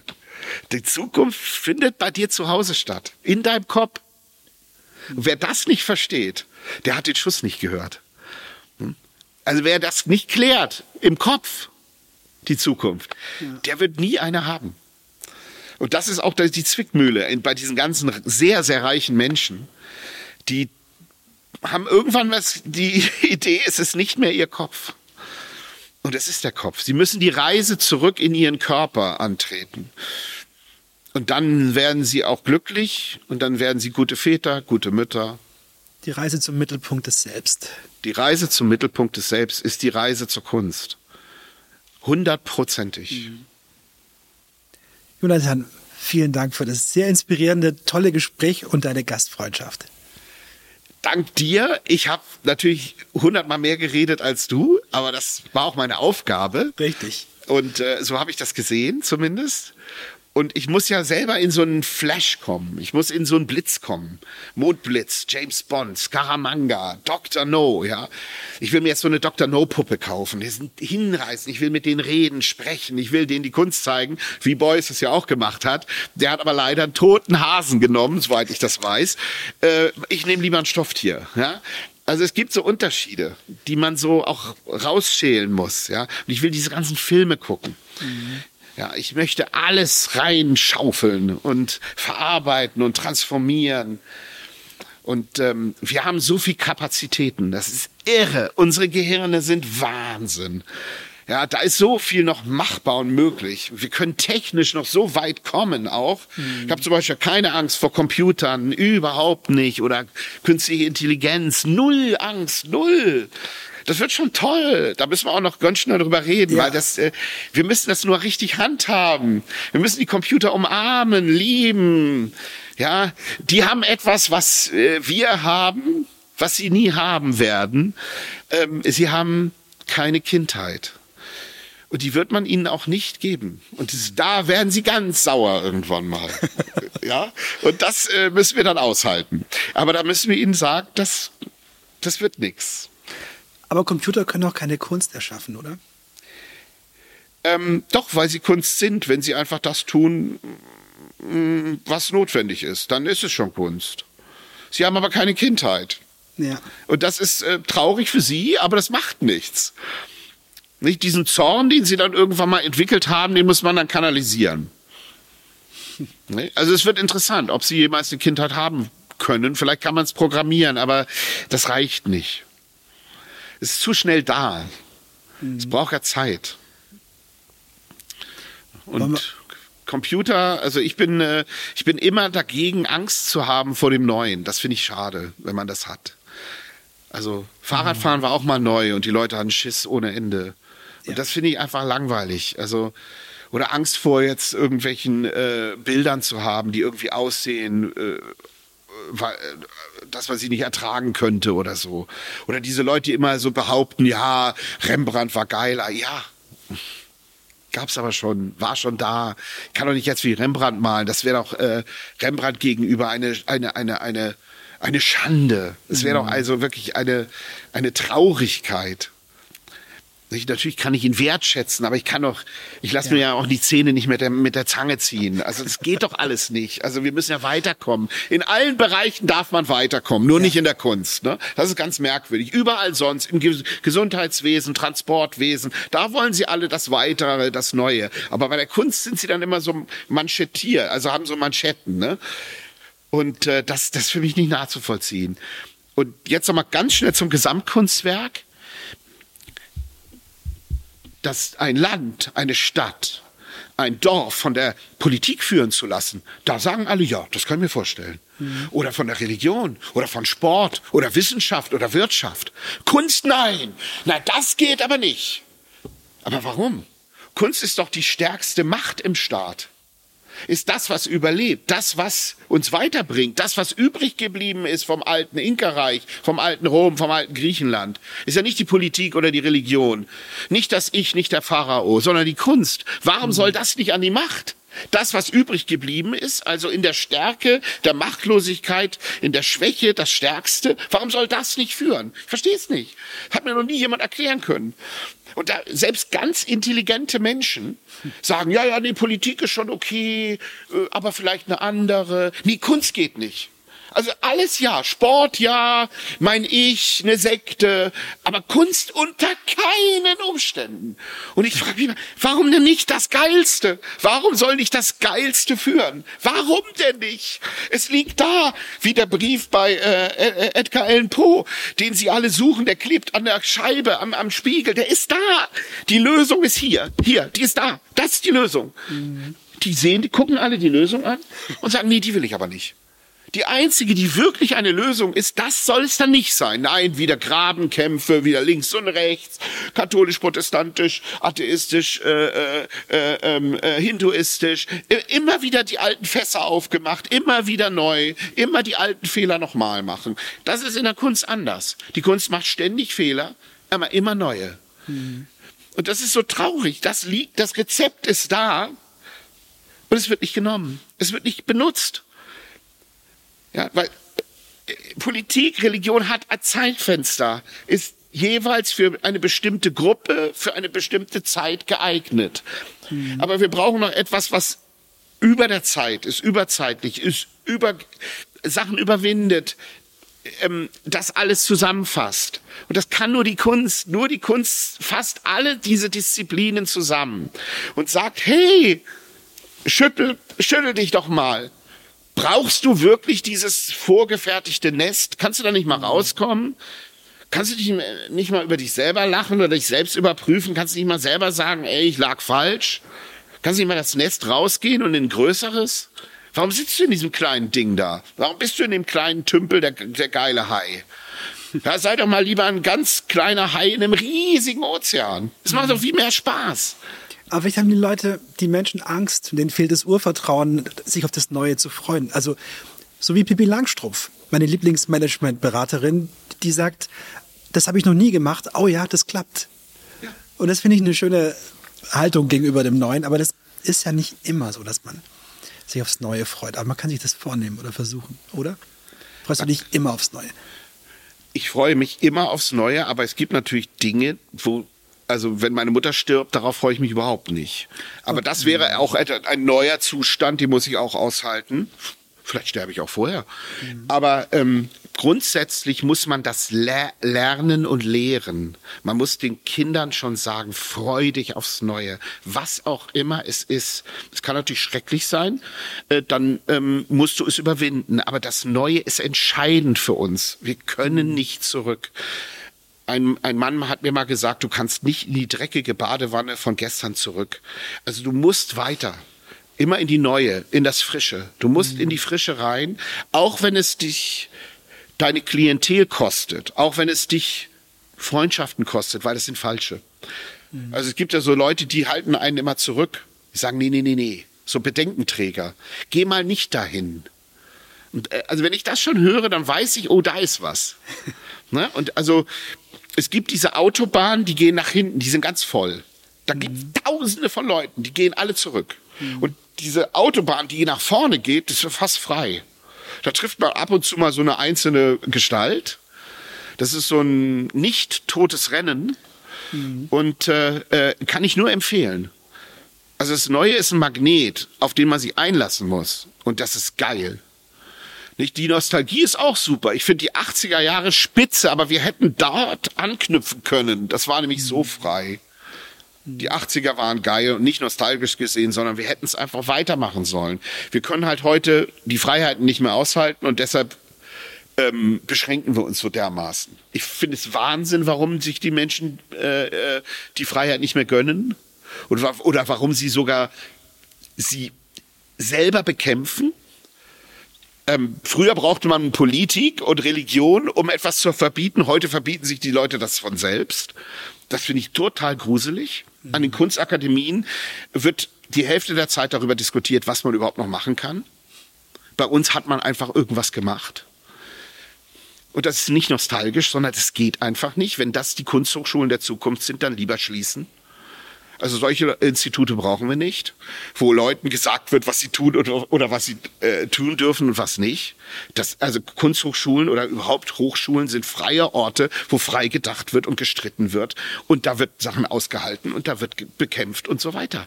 Um sich dann abends wieder am Bierchen äh, äh, mit den Leuten in der Mensa zu treffen. Also das ist doch selbstverständlich. Also, und das äh, ist heute nicht mehr so. Und wer die Freiheit nicht aushält, muss gehen. Also der muss wirklich gehen. Mhm.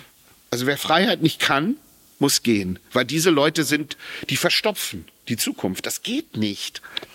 Das ist traurig, die müssen zum Arzt erstmal gehen. Ne? Aber dann gibt's diese notorischen Menschen, die keine Freiheit aushalten und dann auch noch andere unfrei machen wollen. Und die müssen wirklich gehen. Also diese Obergurus und Gurus, die müssen alle gehen. Also da gibt's Länder, wo das wirklich Hochkonjunktur hat. Und da, ich, ich würde mal sagen, da kann, können die doch alle hin. Ja. Ne? Also es gibt ja Orte, wo sich die Gurus auch dann treffen, aber dann wahrscheinlich auch gegenseitig äh, in einer Weise bekämpfen. Aber das ist deren Sache. Was ist Erfolg in der Kunst? Gibt es, aber das Erfolg klingt so nach Wettbewerb. Du hast gesagt, Wettbewerb gibt es in der Kunst nicht. Aber gibt es Erfolg? Und wenn ja, wie, wie fühlt er sich an oder wie sieht er aus? Woran erkennt man den? Also erfolgreich ist man in der Kunst, wenn man nicht instrumentalisiert wurde. Und wenn man ah. frei ist, unabhängig geblieben ist, zumindest einigermaßen, und seine Sachen machen kann. In Ruhe und in Frieden und einfach weitermachen. Alles andere ist Beiwerk, ist gut. Wenn man viel Geld verdient, kann man sich äh, große Ateliers leisten. Aber das ist nicht die Grundvoraussetzung dafür, dass man das macht. Ja. Also Erfolg ist, hermetisch seine Sachen machen zu können. Und das kann man im kleinen Rahmen oder auch im großen. Das ist völlig in Ordnung.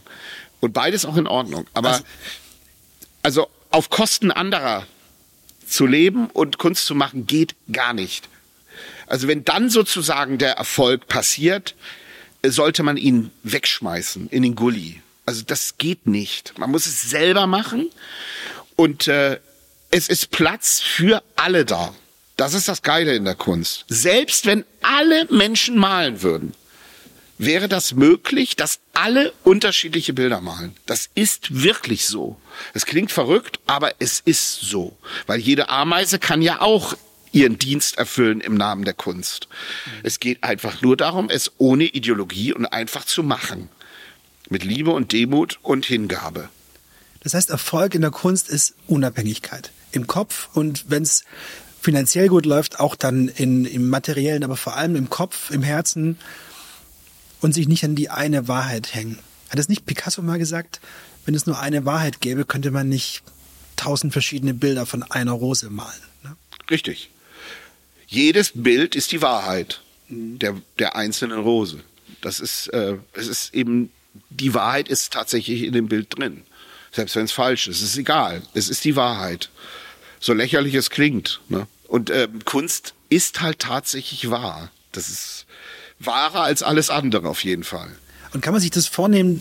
Nimmst du dir das vor, dass du jetzt unbedingt anecken willst mit einem Kunst, äh, mit einem Kunstwerk, mit einem Bild oder mit, mit einer Arbeit? Willst du wirklich, ist es wichtig aufzufallen und zu sagen, ich möchte, dass sich da jemand drüber aufregt, indem du jetzt, ich schaue gerade auf das Bild mit dem Diktatorenquartett, äh, das da dran hängt, was ich großartig finde. Ähm, habe ich mal von einem Freund geschenkt bekommen. Ich fand es auch eine sehr lustige Idee. Das auf ein Kunstwerk zu kleben, ist natürlich nochmal ein Next Level. Machst du das, um zu provozieren oder machst du das einfach, weil du denkst, das ist doch cool oder es ist geil, das macht Spaß? Was ist so die Motivation dabei? Oder muss es so sein? Also provozieren tue ich gerne für genau eine Sekunde. Und dann ist es für mich ja schon abgehakt. Also es geht ja eine Provokation, die einen Wert haben kann für einen selber, ist nur äh, als Selbstprovokation mhm. anzuerkennen. Also nur wenn ich mich selbst provozieren kann, kann die Provokation auch äh, äh, ähm, zukünftig sein. Ja, also es geht nicht darum, andere zu provozieren, äh, weil die interessieren mich nicht. Also die will ich weghaben. Das ist nur eine Methode, um die wegzukriegen. ja, um die Bahn frei zu haben, ja. Also äh, dann wenn sich jemand provoziert fühlt von Kunst, dann ist das äh, ähm, eine Geschmäckle-Frage. Diese Person hat ein Geschmäckle und das Geschmäckle habe ich nun mal dann provoziert. Aber damit komme ich nicht weiter. Ich kriege aber die Leute weg. Und das ist wichtig. Weil sonst kann ich nicht überleben, sonst kann ich nicht atmen, wenn ich bestürmt werde von diesen ganzen Mitläufern. Die will ich nicht haben. Also Provokation ist da, aber nicht notwendig für die Kunst, sondern nur um bestimmte Leute wegzukriegen. Erstmal. Auffallen muss man, damit das Gesamtkunstwerk etabliert werden kann. Schon als Begriff. Viele haben Angst vor diesem Wort. Die denken, das ist was Böses. Ja? Mhm. Nein, das ist zwar von Richard Wagner gekommen, auch von Ludwig II. von Bayern und anderen Figuren, aber es muss gefüllt werden. Deutschland muss neu gefüllt werden. Ja? Leer gemacht werden von negativen äh, äh Elementen oder von negativen Dingen und dann neu gefüllt werden. Ne? Nicht äh, äh, alter Wein in neuen Schläuchen, sondern da muss was Neues rein. Es muss äh, und das ähm, muss man halt machen und dadurch braucht man Aufmerksamkeit und auch eine gewisse Auffälligkeit, ja. Ich bin halt relativ auffällig auch so im normalen Leben. Ähm, damit muss ich klarkommen, aber ich bin nicht provozierend mhm. im, im normalen Leben, überhaupt nicht. Ich provoziere niemanden. Und hast du einen kreativen Prozess, um deine Spielfreude, deine Kreativität irgendwie in Gang zu bringen? Oder nimmst du dir dann ganz viel vor oder machst du das spielerisch? Also in unserem Beruf in der Agentur ist ja oft so, dass man eben so viel Zeit man eben hat, so viel braucht man dann meistens auch, um jetzt sich eine Idee auszudenken oder ein Motiv zu gestalten, was immer es ist, eine Kampagne sich auszudenken. Wie ist es bei dir?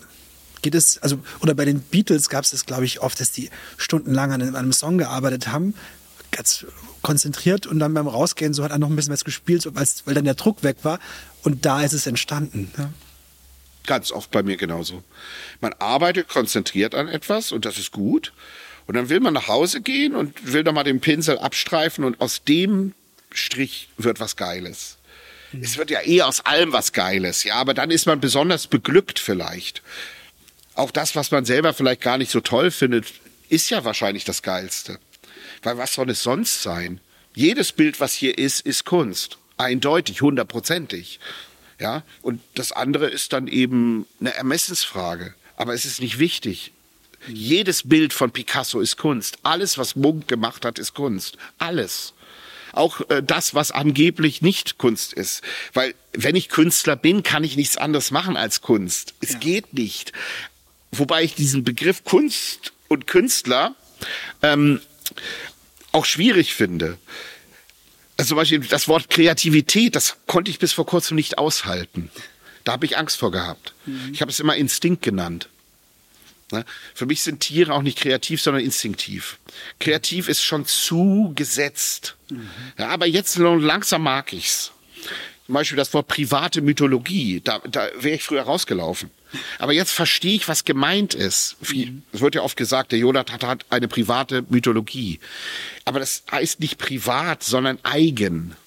Und damit kann ich leben. Ich will aber nichts Persönliches hier machen.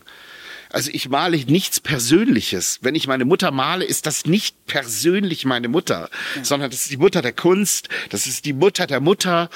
Ja, das ist, ähm, ich muss schon wegkommen von mir als Privatperson. Mhm. Ja, also äh, einen privaten Senf zu präsentieren, das äh, geht gar nicht. Also darüber muss ich hinauskommen oder das unterwandern oder unterlaufen. Aber ich weiß jetzt, dass mit privater Mythologie was anderes gemeint ist, als das, was ich darin gesehen habe. Und kreativ sein finde ich auch jetzt nicht mehr so schlimm. Früher war das für mich ein Schimpfwort. Also wenn mir jemand gesagt hat, oben, äh, äh, Herr Mese, Sie sind aber kreativ, dann bin ich fast im Boden versunken. da habe ich gedacht, jetzt habe ich was falsch gemacht. Also jetzt äh, stimmt was nicht.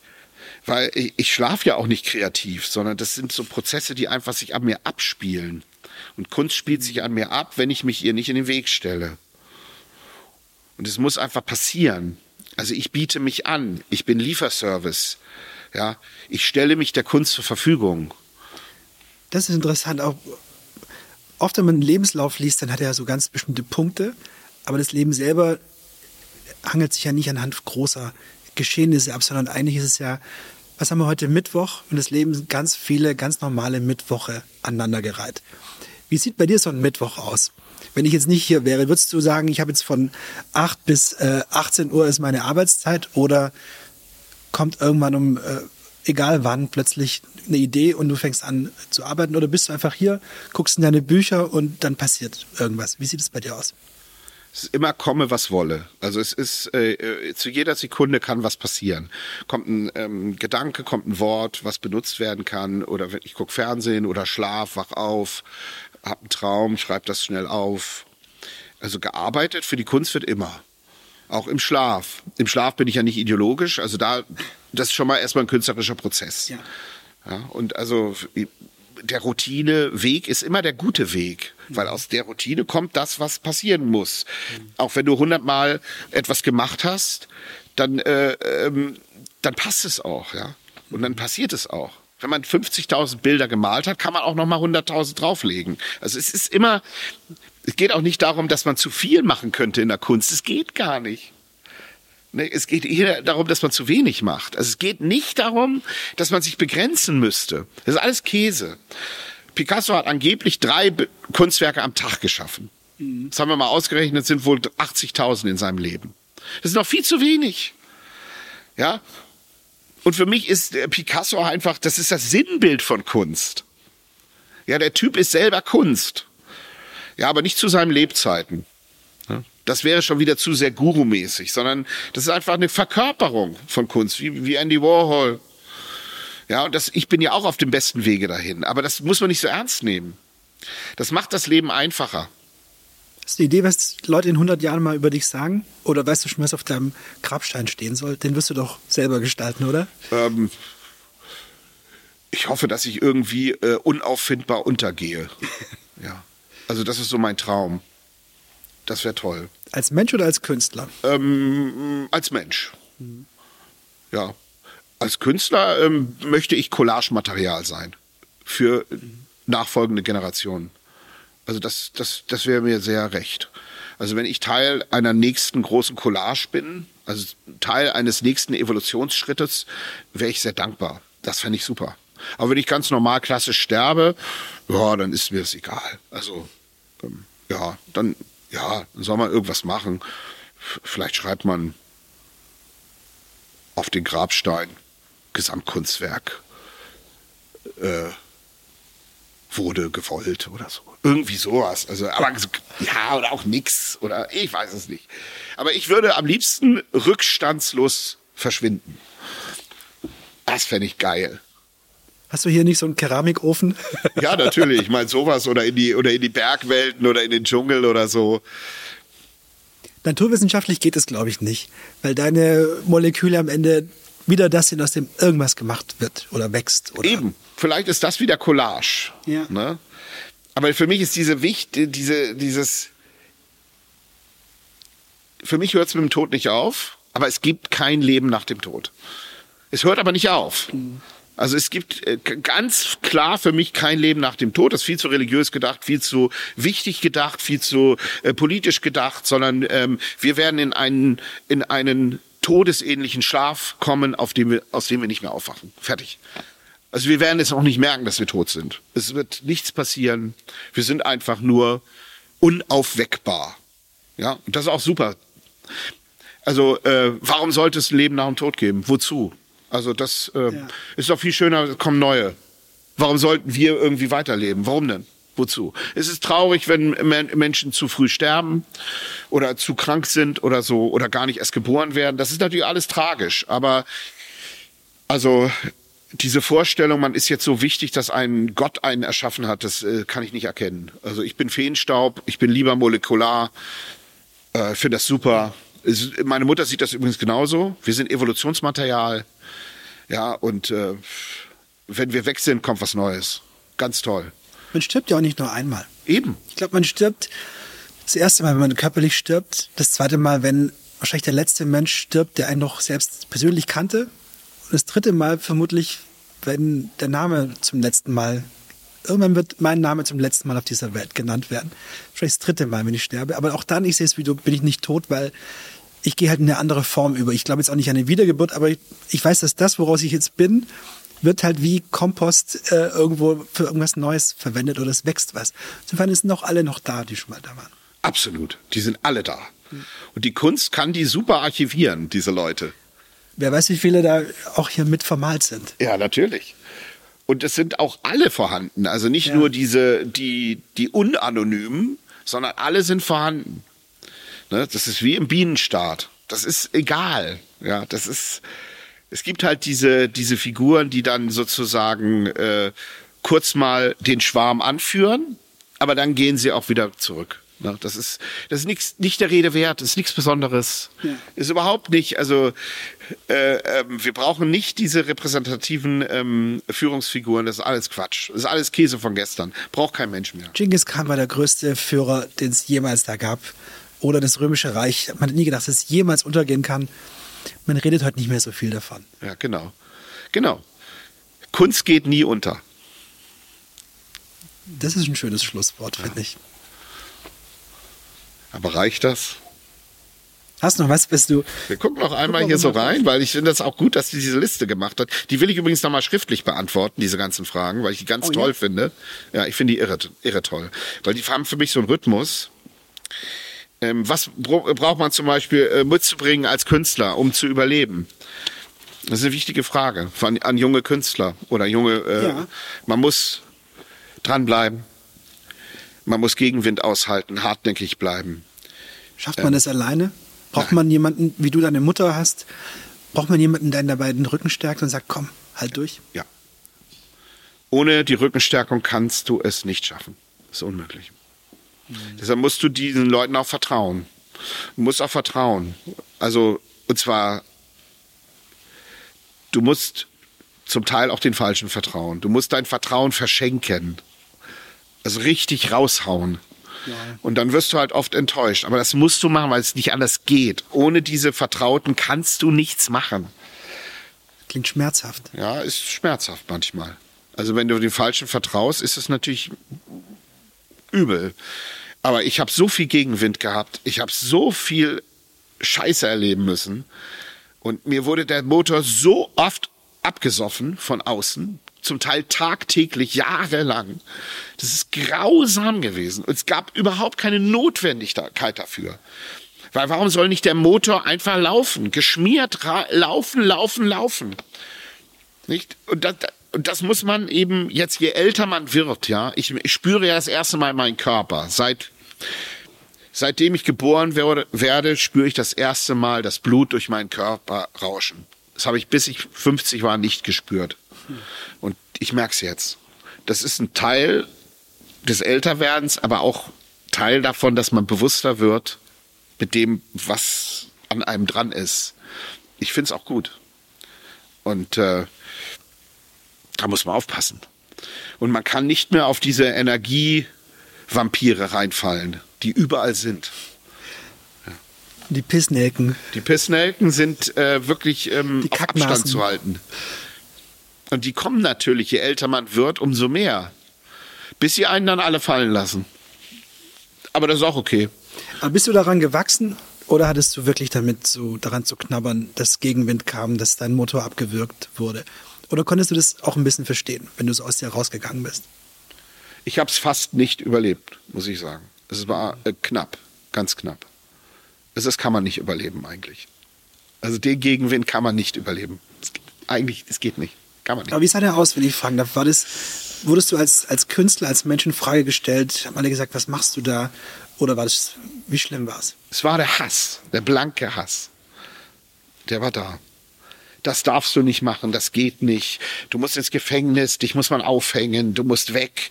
Äh, äh, alles, alles. Die Leute haben die Straßenseite gewechselt. Ich stand vor Gericht, das habe ich gut gewonnen.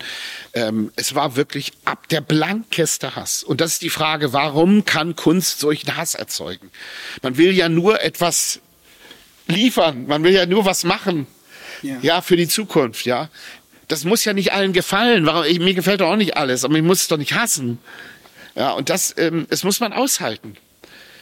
Und äh, das war echt ziemlich übel. Und man wird auch zum Teil von der Presse runtergeschrieben bis zum geht nicht mehr. Und das machen die auch, weil sie davon ausgehen, dass sie einen erledigt haben. Mhm. Und die, die wundern sich dann auch, dass man immer wieder auftaucht. Aber es ist nicht einfach. Und da braucht man die Vertrauten, man braucht die Mutter, man braucht die Freundin, man braucht die Freundin, man braucht das, die Firma, man braucht die, die Mitarbeiter, die Mitstreiter.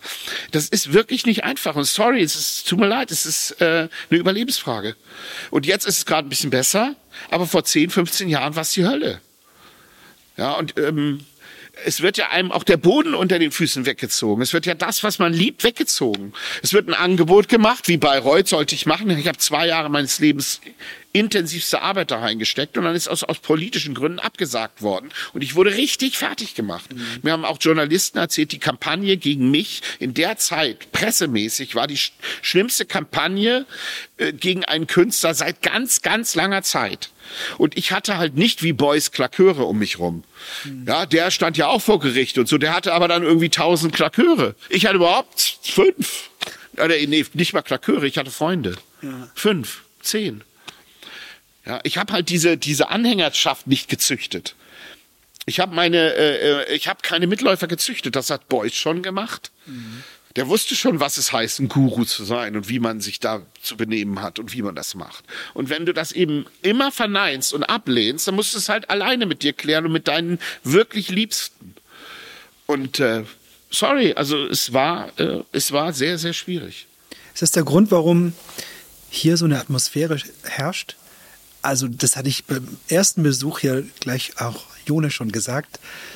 Man merkt, dass, es, dass hier die Sonne scheint. Irgendwie ist es hier liebevoll, alle fühlen sich wohl. Ich habe mich sofort wohlgefühlt, als ich hier reinkam. Ich weiß nicht, woran es liegt. Es liegt aber ganz sicher an den Menschen und an, an dem Ort. Ähm, hat es damit zu tun? Ist es dir wichtig, so eine Atmosphäre zu schaffen? Oder ist es, passiert es automatisch? dieser Raum, dieser, dieses Schloss, diese, dieser Ort muss ideologiefrei sein. Äh, äh, hier müssen die Motoren laufen, hier muss alles erlaubt sein, hier muss Liebe, Liebe, Liebe drin sein. Und wer die Liebe hier nicht reinbringt, der muss gehen. Die, die, hier darf das Lieblose keine Chance haben. Mhm. Und ich bin so alt geworden jetzt, äh, jetzt ich kann das nicht mehr aushalten, Lieblosigkeit. Ich kann es nicht mehr aushalten. Ich will es nicht. Deshalb diese verhärmten, lieblosen Gesichter, ich will sie nicht mehr sehen, ich möchte es nicht. Und dann, ich, ich, ich verschenke alles, gebe alles auf, alles raus, alles weg. Ich schmeiße alles weg, um diese lieblosen Leute nicht mehr zu, zu ertragen. Oder ich will sie nicht mehr sehen, ich will sie nicht mehr, ich will sie nicht mehr haben. Ich möchte meine Sachen machen. Also, ja, und das ist auch kein Rückschritt. Ich, ich, ich kann es nicht mehr aushalten. Ich will es, will es nicht mehr. Ja, äh, wir müssen Liebe geben, damit wir Liebe bekommen. Das ist das Einzige, was geht. Das ist auch der beste Abschluss. Liebe, Liebe, Liebe, Liebe. Familiäre Liebe, Freundschaft. Es gibt leider Menschen, die haben keine Liebe erfahren. Das ist das Schlimmste, was es gibt. Das ist furchtbar. Und diesen Leuten müssen wir dann helfen, indem wir ihnen die Möglichkeit geben, zu lieben oder geliebt zu werden.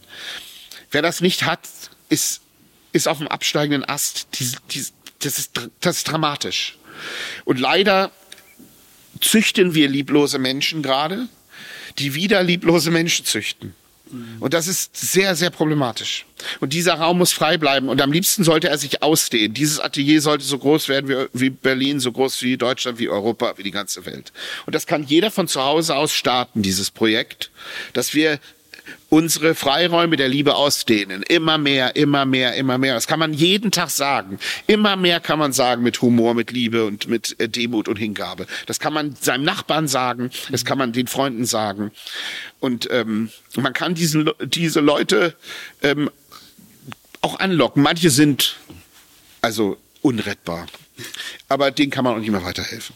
Mhm. Aber viele sind ja noch so auf der Kippe. Mhm. Und man muss, äh, so wie man in den Wald hineinruft, so schallt es heraus. Und wenn man das nicht macht, wenn man nicht Liebe gibt, kann man sie auch nicht erwarten. Und äh, also Kunst ist das Gesamtkunstwerk Liebe. Ohne das geht gar nichts. Ja. Ich werde das aber alles noch schriftlich beantworten. Das fände ich ja großartig. Weil vieles ist nicht gesagt. Hast du noch was? Nein. Ich habe nichts mehr, ich habe dich nur vollgesülzt. Nein, das, das ist das völlig falsche Wort. ja, Doch. Nee, ganz im Gegenteil, wirklich. Ich muss das machen. Weil es eine Selbstvergewisserung, was man hier tut. Ja. Das mache ich nicht äh, um seiner selbst willen, sondern ich mache das nur, um weiterzukommen. Ja. Sonst würde ich hier nicht sitzen. Ich weiß, dass ich weitergekommen bin. Und da bin ich dir sehr dankbar für. Und es gibt ja dieses, diese Sache, die gemacht wird. Es wird ein Ergebnis geben. Es gibt ein Ziel, eine wunderbare Ausstellung bei euch zu machen mit einer tollen neuen Skulptur, mit alten Werken, mit neuen, ein Gesamtkunstwerk entstehen. Leute kommen zusammen. Äh, Es geht um Zusammenarbeit, Zusammenhalt, Zusammenwirken. Das ist Kunst. Ja, ich bin gerne alleine. Aber ich komme auch gerne mit Leuten zusammen. Ich bin überhaupt kein Menschenhasser. Im Gegenteil, ich liebe Menschen. Ich finde Menschen toll. Aber sie sollen sich bitte ändern. ja, und jeder Mensch kann sich doch ändern. Aber verstehst du es, wenn manchmal Leute Angst vor dir haben? Weil sie denken, oh, der Jonathan Misser ist immer so, der provoziert und der ist, da muss man aufpassen, was man sagt oder so. Kannst du Je- das nachvollziehen? Äh, wenn man mich so ähm, im, im Video sieht oder auf der Bühne, darf man mich nicht verwechseln mit der Realperson. Ich kann nur deshalb so radikal auf der Bühne sein und so unausstehlich, weil ich so liebevoll in der Realität bin. Ja. Nicht? Es gab einen Typen, der beides konnte, das war Kinski. Aber die meisten können das eben nicht. Ja. Also man muss sich entscheiden. Ähm, bin ich radikal in der Kunst? Dann muss, bin ich meistens ziemlich liebevoll in der Realität. Weil das Radikale in der Kunst ist ja auch Liebe. Liebe bezogen auf Kunst. Ja, aber es gibt eben ganz viele Leute, die sind ganz böse in der Realität und wollen dann auch noch Kunst machen. Das geht aber nicht. Also, weil da, sie haben all ihre miese Energie in diese schreckliche Realität gesteckt und da kommen sie nicht mehr raus aus dem Teufelskreis. Und diese Leute haben sich selbst aus der Kunst verabschiedet. Und die züchten natürlich wieder Leute, die Kunst hassen. Das ist wahrscheinlich die Erklärung, warum es so viele Kunsthasser gibt. Ja, und weil der, der Unterschied zwischen Person und Kunstwerk oft nicht gemacht wird. Also Sch- ich weiß nicht, ob man jetzt sagen kann, ob man Hitler auch einfach als Postkartenmaler bewerten könnte. Soweit möchte ich jetzt nicht gehen, aber, aber auch Schachspieler sind ganz oft die nettesten Menschen, die es gibt. Beim Spielen die brutalsten, rücksichtslosesten, kühlsten, kalten, kältesten Rechner, die es gibt. Und da sagt man auch nicht, ja, wie kann denn der so und so sein, sondern ist doch ein netter Mensch, aber der, beim Schach geht es ihm halt ums Schach. Und bei dir geht es in der Kunst eben um die Kunst. Und deswegen ist es auch, sehe ich dich auch nicht als zwei verschiedene Persona oder so, sondern das ist ein Gesamtkunstwerk, wie du es genannt hast. Danke. Das ist wie bei Warhol. Ja. Ja, das war auch so ein harter, eiskalter Beobachter. Aber sein Herz schlug für Kunst. Mhm. Herzblut, Herzblut, Herzblut. Er war aber eine Maske. Mhm. So ist das eben. Das ist ja auch Schutz. Sonst kannst du das doch gar nicht machen. Aber als du vor 10, 15 Jahren so kritisiert wurdest, hast du das persönlich als Mensch auf dich übertragen oder hatte ich das, oder war das schwer für dich dann da die Grenze zu ziehen zwischen, nee, die meinen den Künstler oder hast du gesagt, nee, die meinen den Jonathan? Die meinten beides. Ja. Und ich habe immer gedacht, das kann doch nicht wahr sein. Ihr müsst das doch trennen. Ihr müsst doch das Werk von der Person trennen. Also, ich meine, auch die Bücher oder das, was ich geschrieben habe vor 27 Jahren, das bin ich doch nicht heute. Und das war ich damals auch nicht. Das ist ja nur das, was rausgeflossen ist. Das bin ich aber doch gar nicht. Nicht? Also äh, ein Tatortkommissar muss ja nicht ähm, auch in der Realität ein Tatortkommissar sein. Oder ich kann doch einen Mörder spielen, ohne ein Mörder zu sein. Also das ist doch Wahnsinn. Also was wird da von einem verlangt? Du musst ins Gefängnis, weil du im Tatort einen umgebracht hast. Ja, das ist doch total gaga. Ja, es geht doch gerade um das Rollenspiel und auch in der Schauspielerei muss ich doch gerade das spielen, was ich nicht bin. Ja, darum geht's doch. Also darum ist es immer gegangen. Wenn ich nur noch das spielen darf, was ich tatsächlich bin, oh, dann ist das aber sehr begrenzt. Ne? Also dann kann ich ja keinen äh, äh, keinen Mensch mehr in der Glatze spielen. Dann ist das ja verpönt, weil ich das ja nicht bin. Ja? Weil du könntest eher einen mit einer Glatze spielen, als einer mit einer Glatze dich. Es gibt gute Kostümbildner. Und äh, dafür ist das doch auch alles da und auch mit Humor und das lustig zu machen und äh, etwas auf die Bühne zu bringen, was man nicht selber ist. Und das ist eben gerade das, was heutzutage nicht gewollt wird. Ne? Die Leute wollen immer das Spiegelbild sehen und boah, das gibt nichts her. Ja, wobei eigentlich die Kunst ja das Zeug dazu hat, wie du es vorhin auch genannt hast, Dinge wegzuspielen oder Dinge zu verarbeiten. Also Aristoteles hat Stücke aufgeführt, da wurde der Krieg verarbeitet. Das hat den Menschen geholfen, Frieden zu finden mit sich oder mit ihren Mitmenschen, weil das Thema Krieg und Bedrohung in, in so einem Bühnenstück mit einem Chor und mit, einem, mit einer Handlung ähm, weggespielt wurde. Ja, so ist es. Und dann geht es wieder weiter im normalen Leben. Deswegen ja, genau. braucht es das. Und das ist eben Archimedes auch, der sagt, zerstöret meine Kreise nicht. Und das ist im Grunde genommen die Rolle des Künstlers. Ne? Und die Kreise müssen nur immer größer werden. Immer größer, immer größere Kreise ziehen und die dürfen nicht zerstört werden. Man kann da drüber gehen, aber man muss das doch nicht zerstören. Ja. Und äh, ja. Liebe. Am Ende des Tages bleibt die Liebe übrig und die ist Kunst. Und das ist das Gesamtkunstwerk. Hier sieht man wieder meine Mutter und mich. Das ist Liebe uneingeschränkt. Ja. ja. Also ohne Bedingung.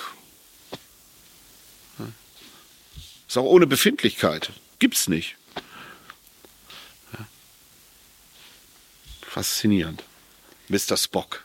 Mr. Spock ist einer der größten Künstler, die es je gegeben hat. Totale Logik, aber eben in dieser Logik total liebevoll. Mhm. Ja. Das ist ja immer dieser Kampf zwischen Pille und ihm. Ne?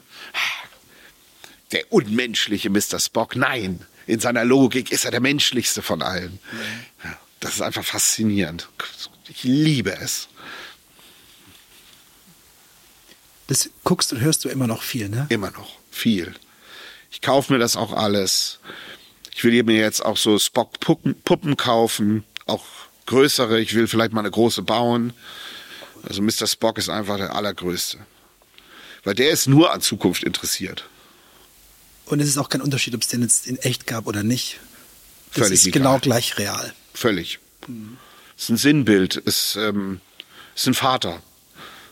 Also Mr. Spock ist ein Vater der Zukunft.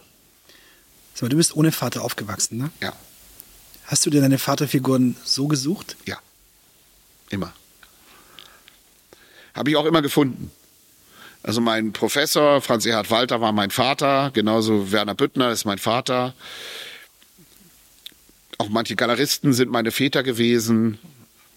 Also das, ich bin immer auf der Suche nach meinem Vater, ja, immer, immer. Es gibt meinen realen Vater, der war super, der war wunderbar, aber der war dann nicht mehr auffindbar. Der war dann plötzlich weg. Und ich suchte ihn, ja. Meine Mutter habe ich gefunden, aber mein Vater, der ist da ist äh, noch eine Leerstelle. Mal gucken. Das, du weißt nicht, wo, wo er ist? Nee. Werde ich auch nicht mehr treffen. Also es gibt keine, äh, es gibt nur Liebe. Treffen werde ich den nie wieder. Ist, so ist das Schicksal. Aber man kann ihn trotzdem suchen. Ja. Er ist woanders. Er ist wo. Also bei Mr. Spock. Vielleicht in irgendeinem Bonbon, was man lutscht. Vielleicht fährt er gerade vorbei hier mit dem Fahrrad. Also das ist schon alles super. Ne? Also auf der Suche zu sein ist was Wunderbares. Man muss das auch nicht finden. Also Vater ist schon geil. Also mein Vater ist der Hammer. Daddy cool. Mein Vater war Daddy cool. Aber er fehlt dir. Ja, Daddy cool ist Kunst. Der fehlt immer. Muss man immer wieder hören. Daddy Cool, einer der größten Songs aller Zeiten. Ja. Jetzt haben wir, glaube ich, alle einen Ohrwurm. Jetzt haben wir alle drin. Jetzt haben wir sogar noch den Bogen zum, zum Papa gemacht. Ja, Respekt. Ja, super cool. Ja. Dankeschön. Ja, bitteschön. Super Gespräch. Ah, ich fand alles super. Danke, danke. für de, auch deine Offenheit und Ehrlichkeit und straightforward. Ich fand es sehr, sehr, also sehr inspirierend und Danke. kann man noch ein bisschen drüber nachdenken. Natürlich. Und ich bearbeite das hier nochmal alles und tu das noch rein, was gefehlt hat. Cool. Weil es fehlt immer irgendwas. Aber die Fragen waren so toll. Danke. Das ist und aber nett. Ihr habt das super gemacht und äh, ja, jetzt geht's weiter.